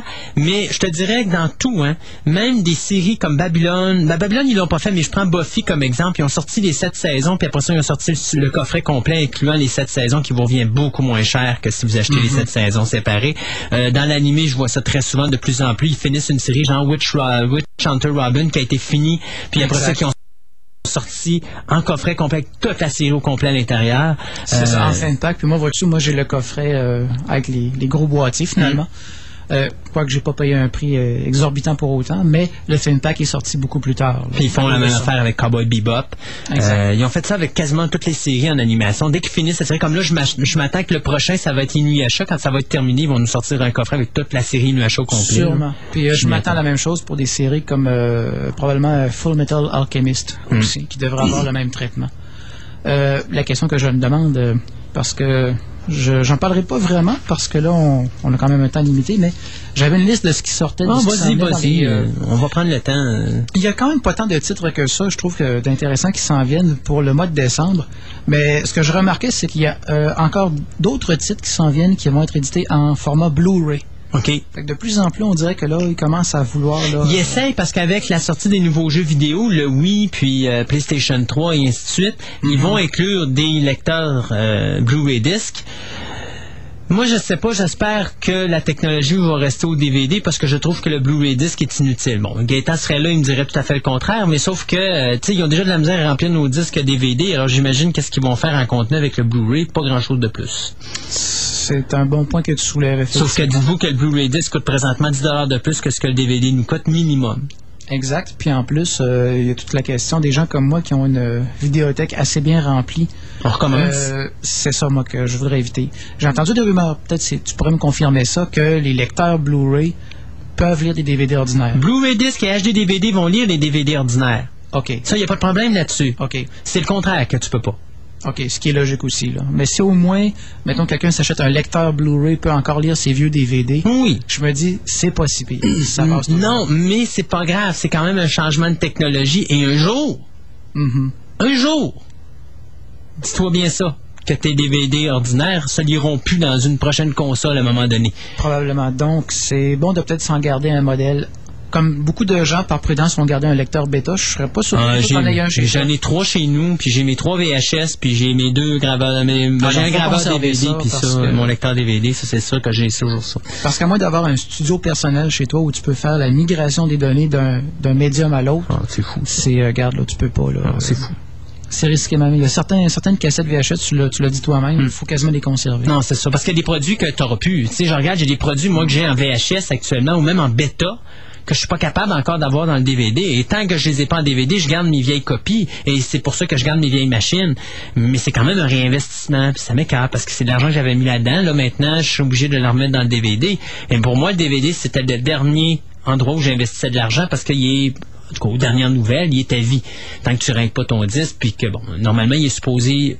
Tu peux éventuellement avoir besoin de changer ton lecteur, c'est certain, mais Ouais. les disques eux-mêmes, je suis d'accord avec toi. Il est supposé être pour un méchant bon bout. Ouais, si Donc, tu les entretiens bien, tu les entreposes bien. C'est ça. Donc, tu te dis, pourquoi est-ce que j'irais embarquer encore dans une nouvelle technologie? De toute façon, j'ai même pas l'argent pour commencer à aller m'acheter Et un voilà. lecteur.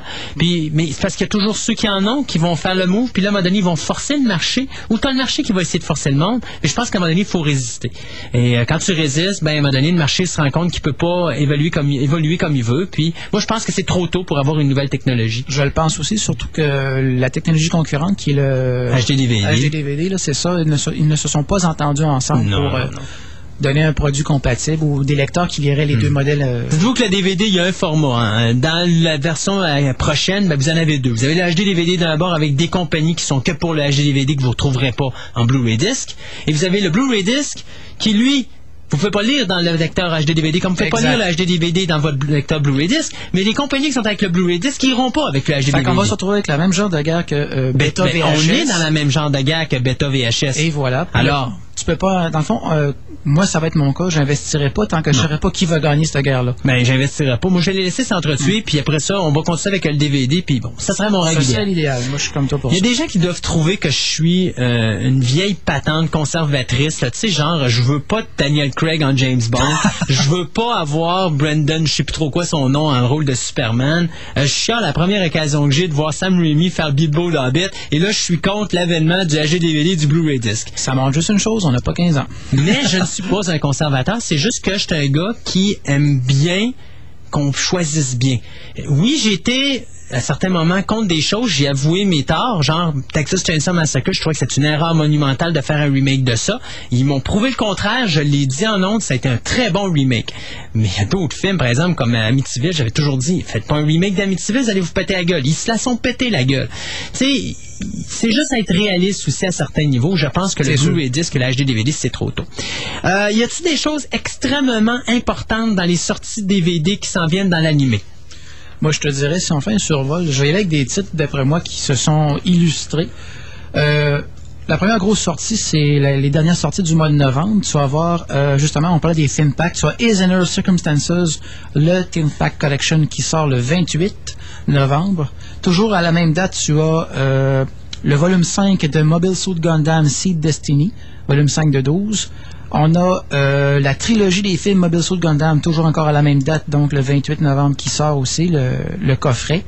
Si on regarde un petit peu plus loin, nous avons euh, Tenchi Muyo, Ryo Oki, une autre, une autre euh, spin-off de la sempiternelle série Tenchi Muyo, le volume 3, le dernier, donc qui sort toujours encore à la même date.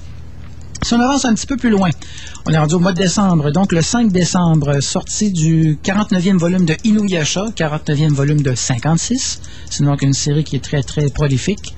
Tu vas aussi avoir euh, Magic Knight Treyarch, le World of DVD Boxed Set, une sortie en, en coffret très intéressante. Trigon, Trigon Remix, volume 5 de 5, sort toujours à la même date, donc 5 décembre. Et tu vas peut-être être intéressé de savoir que Ghost in the Shell Innocence sort le 6 décembre. Il y a une nouvelle version? Euh, c'est celle qui est en Blu-ray, justement. Ah, OK. Exactement. C'est pour ça que je voulais attirer ton attention sur celui-là. Euh, Full Metal Panic. Est-ce qu'il va y avoir la version, excuse-moi de te couper, est-ce qu'il va y avoir enfin la version anglaise pour ceux qui veulent avoir la version anglaise ou la version française? C'est une bonne question et je me demande si la version sur Blu-ray ne sera pas avec la traduction, justement. Ce serait à vérifier. Parce que ça, sur, euh, sur ma petite liste ici comme ça, moi j'ai seulement, dans le fond, les dates de sortie, le, une idée du prix, ces choses-là. Et le format, évidemment, comme là on mentionnait le, le Blu-ray dans, dans ce cas-ci. Euh, pour le reste du mois de décembre, il n'y a pas tant de choses que ça. Il y a le Movie Pack de Lupin the Third, euh, la deuxième moitié finalement du Movie Pack qui sort le 19 décembre. À la même date, pour ceux que ça peut intéresser, nous avons Pokémon euh, édition 10e anniversaire, volume 8, 9 et 10 qui va sortir. Euh, quoique, on dit ça, mais dans le fond, pour, euh, pour la jeunesse, c'est des titres qui peuvent être très intéressants. Exact. Euh, nous avons finalement, qu'est-ce qui serait intéressant à mentionner? Naruto, euh, qui sort le 27 décembre, et qui est le volume numéro 7, qui est probablement qui conclut la série. Donc, on a aurait fait le tour des sorties DVD, euh, je dirais les, les plus importantes qu'on peut mentionner pour le mois de décembre dans l'animation. Et moi, ben juste euh, en terminant, vous rappeler que cette semaine, c'est la semaine Superman en DVD, donc euh, le coffret des quatre films de Christopher Reeve, donc Superman de Movie, Superman 2, la Richard Donner Cut, euh, Superman 3, Superman 4. On a bien sûr le Theatrical Serial des années euh, 30-40 qui va également sortir en DVD. Superman Returns euh, sort également en DVD. On a la s- deuxième saison de Joan of Arcadia et euh, la troisième saison de Touch by an Angel. Bien sûr, on parle troisième saison volume 2. C'est la nouvelle mode maintenant pour faire plus d'argent avec vous. On sépare les saisons en deux et on balance ça dans deux euh, coffrets différents à 50 et quelques piastres. Ils vous disent ça coûte moins cher, mais quand vous regardez le prix total de votre saison complète, vous vous rendez compte que vous êtes fait avoir à peu près une trentaine de piastres. Euh, en dehors de ça, bien euh, au cinéma, c'est déjà vu, je pense, le film à voir cette semaine. Et pour finir, je me fais une petite satisfaction personnelle. J'en suis désolé, mais Happy Feet a clenché James Bond, Casino Royale au box-office. Ça fait du bien de le dire. Je suis heureux de ça. Euh, Casino Royale qui a ramassé quand même 40 millions, mais quand vous considérez que le film en a coûté 150, c'est un flop monumental. C'est sûr. Euh, on vous dit aussi que euh, a gagné quand même 7,8 millions de moins que euh, le film euh, de Die Another Day de Pierce Brosnan, le dernier qu'il avait fait. Donc, comme vous pouvez voir, là, c'est pas nécessairement le succès euh, qu'on avait prétendu dans les journaux. D'un Et- côté, pour l'instant, ça, je vais me faire l'avocat du diable, c'est pas encore le gros flop monumental que beaucoup espéraient. Non, Ça reste encore à voir. Mais c'est pas fini parce qu'il y a eu des gros chiffres pour partir. Rappelez-vous ce que je vous disais la semaine dernière. Mhm. Il avait battu euh, Feet au box-office la première journée le vendredi et de beaucoup. Il avait ramassé 19 millions alors qu'Happy Feet avait ramassé seulement 11. Il était 8 millions au-dessus puis Happy Feet l'a ramassé en bout de ligne. Donc c'est pour dire que euh, Casino Royale est en plein arrêt présentement. Euh, il a battu des records en Angleterre pour le meilleur départ, mais par la suite, il a craché monumentalement parlant, et ce qui fait que présentement, au moment où on se parle, euh, il a ramassé en Angleterre, ben, pas juste en Angleterre, mais je parle en Europe, seulement 43 millions pour sa première fin de semaine. C'est pas beaucoup quand on considère qu'il a fait 40 millions en Amérique du Nord, euh, c'est 88 millions, ben c'est 83, 84 millions qu'il a ramassé en trois jours au monde. C'est très peu pour un James Bond. Il y a eu un gros départ, mais ça c'était C'était ce que j'avais dit, le blitz journalistique de Sony. On va voir la compagnie là, on va voir la- le gros potentiel marketing de cette compagnie là, mais on a vu aussi l'arrêt monumental que ça a eu parce que quand les fans ont commencé à se parler, euh, c'est très clair. Les, T'es d'accord, ça prenait ça pour qu'il soit capable d'avoir au moins oui. un départ qui ait oui, il n'y avait pas le choix. Il n'y avait pas le choix. là, Je dis pas que le film est mauvais, c'est pas ça que je dis. Le film est bon. C'est un bon film d'action, mais ce n'est pas un James Bond. C'est pas le James Bond classique que la plupart des gens connaissaient Voilà. avant, avec les gadgets, le côté suave de James Bond, Exact. un peu mondain. Et les, et critiques d'ailleurs, on voit les cotes qui commencent à descendre, à descendre, à descendre. Les fans de James Bond détestent. Euh, en général, c'est ce qu'on me j'entends. Juste avant l'émission, on observait justement sur euh, certains sites internet les cotes, comme sur le Internet Movie Database. Pour l'instant, le film est à 8.1 sur 10. Hmm. On va voir s'il va se maintenir là ou s'il va baisser ou, ou même se euh, remonter. Et toi, sur un autre site, tu me faisais remarquer, la cote était passée de A+, à B+. à B, à B+. moins. B+, présentement, mais elle va descendre encore. Je te le garantis, la semaine prochaine, on va la regarder, elle va être rendue à B-. Je suis certain de ma shot. Ça va être Ça descend, ça descend. C'est normal, ça descend parce que là, les gens commencent à voir puis les gens commencent à parler. Et c'est en parlant qu'on on va se rendre compte que James Bond n'est plus. Ou en tout cas, que c'est, faut pas s'attendre à ce que ce soit ce qu'on avait l'habitude de voir Non, avant. c'est pas le James Bond conven- conventionnel qu'on connaissait. Ceci dit, Nick, hey, on se dit au mois de janvier. C'est ça, parce que moi, le, Alors, joyeux, semaine tombe joyeux temps Noël. fêtes. Toi aussi, joyeux Puis Noël. euh, bonne année en avance. Merci. Parce puis, qu'on se euh, verra pas d'ici là. Non, puis moi, à part de ça, dans le temps des fêtes, je vais être euh, un petit peu loin d'ici parce que je m'en vais dans le sud. Chanceux! Il va revenir tout noir. Fait que possiblement, possiblement qu'une de mes idées de- d'émission pour janvier, ça pourrait être euh, l'animation japonaise euh, ailleurs dans le monde. Ben pourquoi pas? Ça serait une possibilité. Super.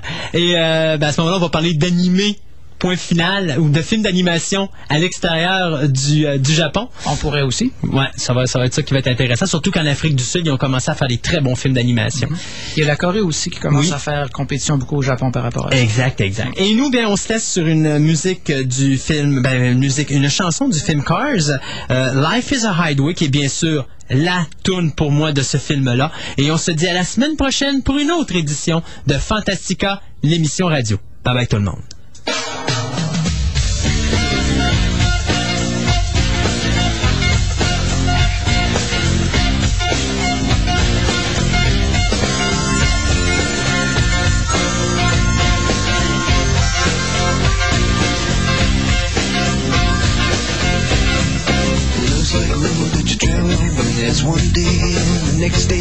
sometimes you bend, sometimes you stand, sometimes you turn your back to the wind. There's a world outside the dark and cold where blues won't haunt you anymore. With a brave heart, free, loving soul, come ride with me to the distant shore. We won't hesitate, break down the garden gate. There's not much time today.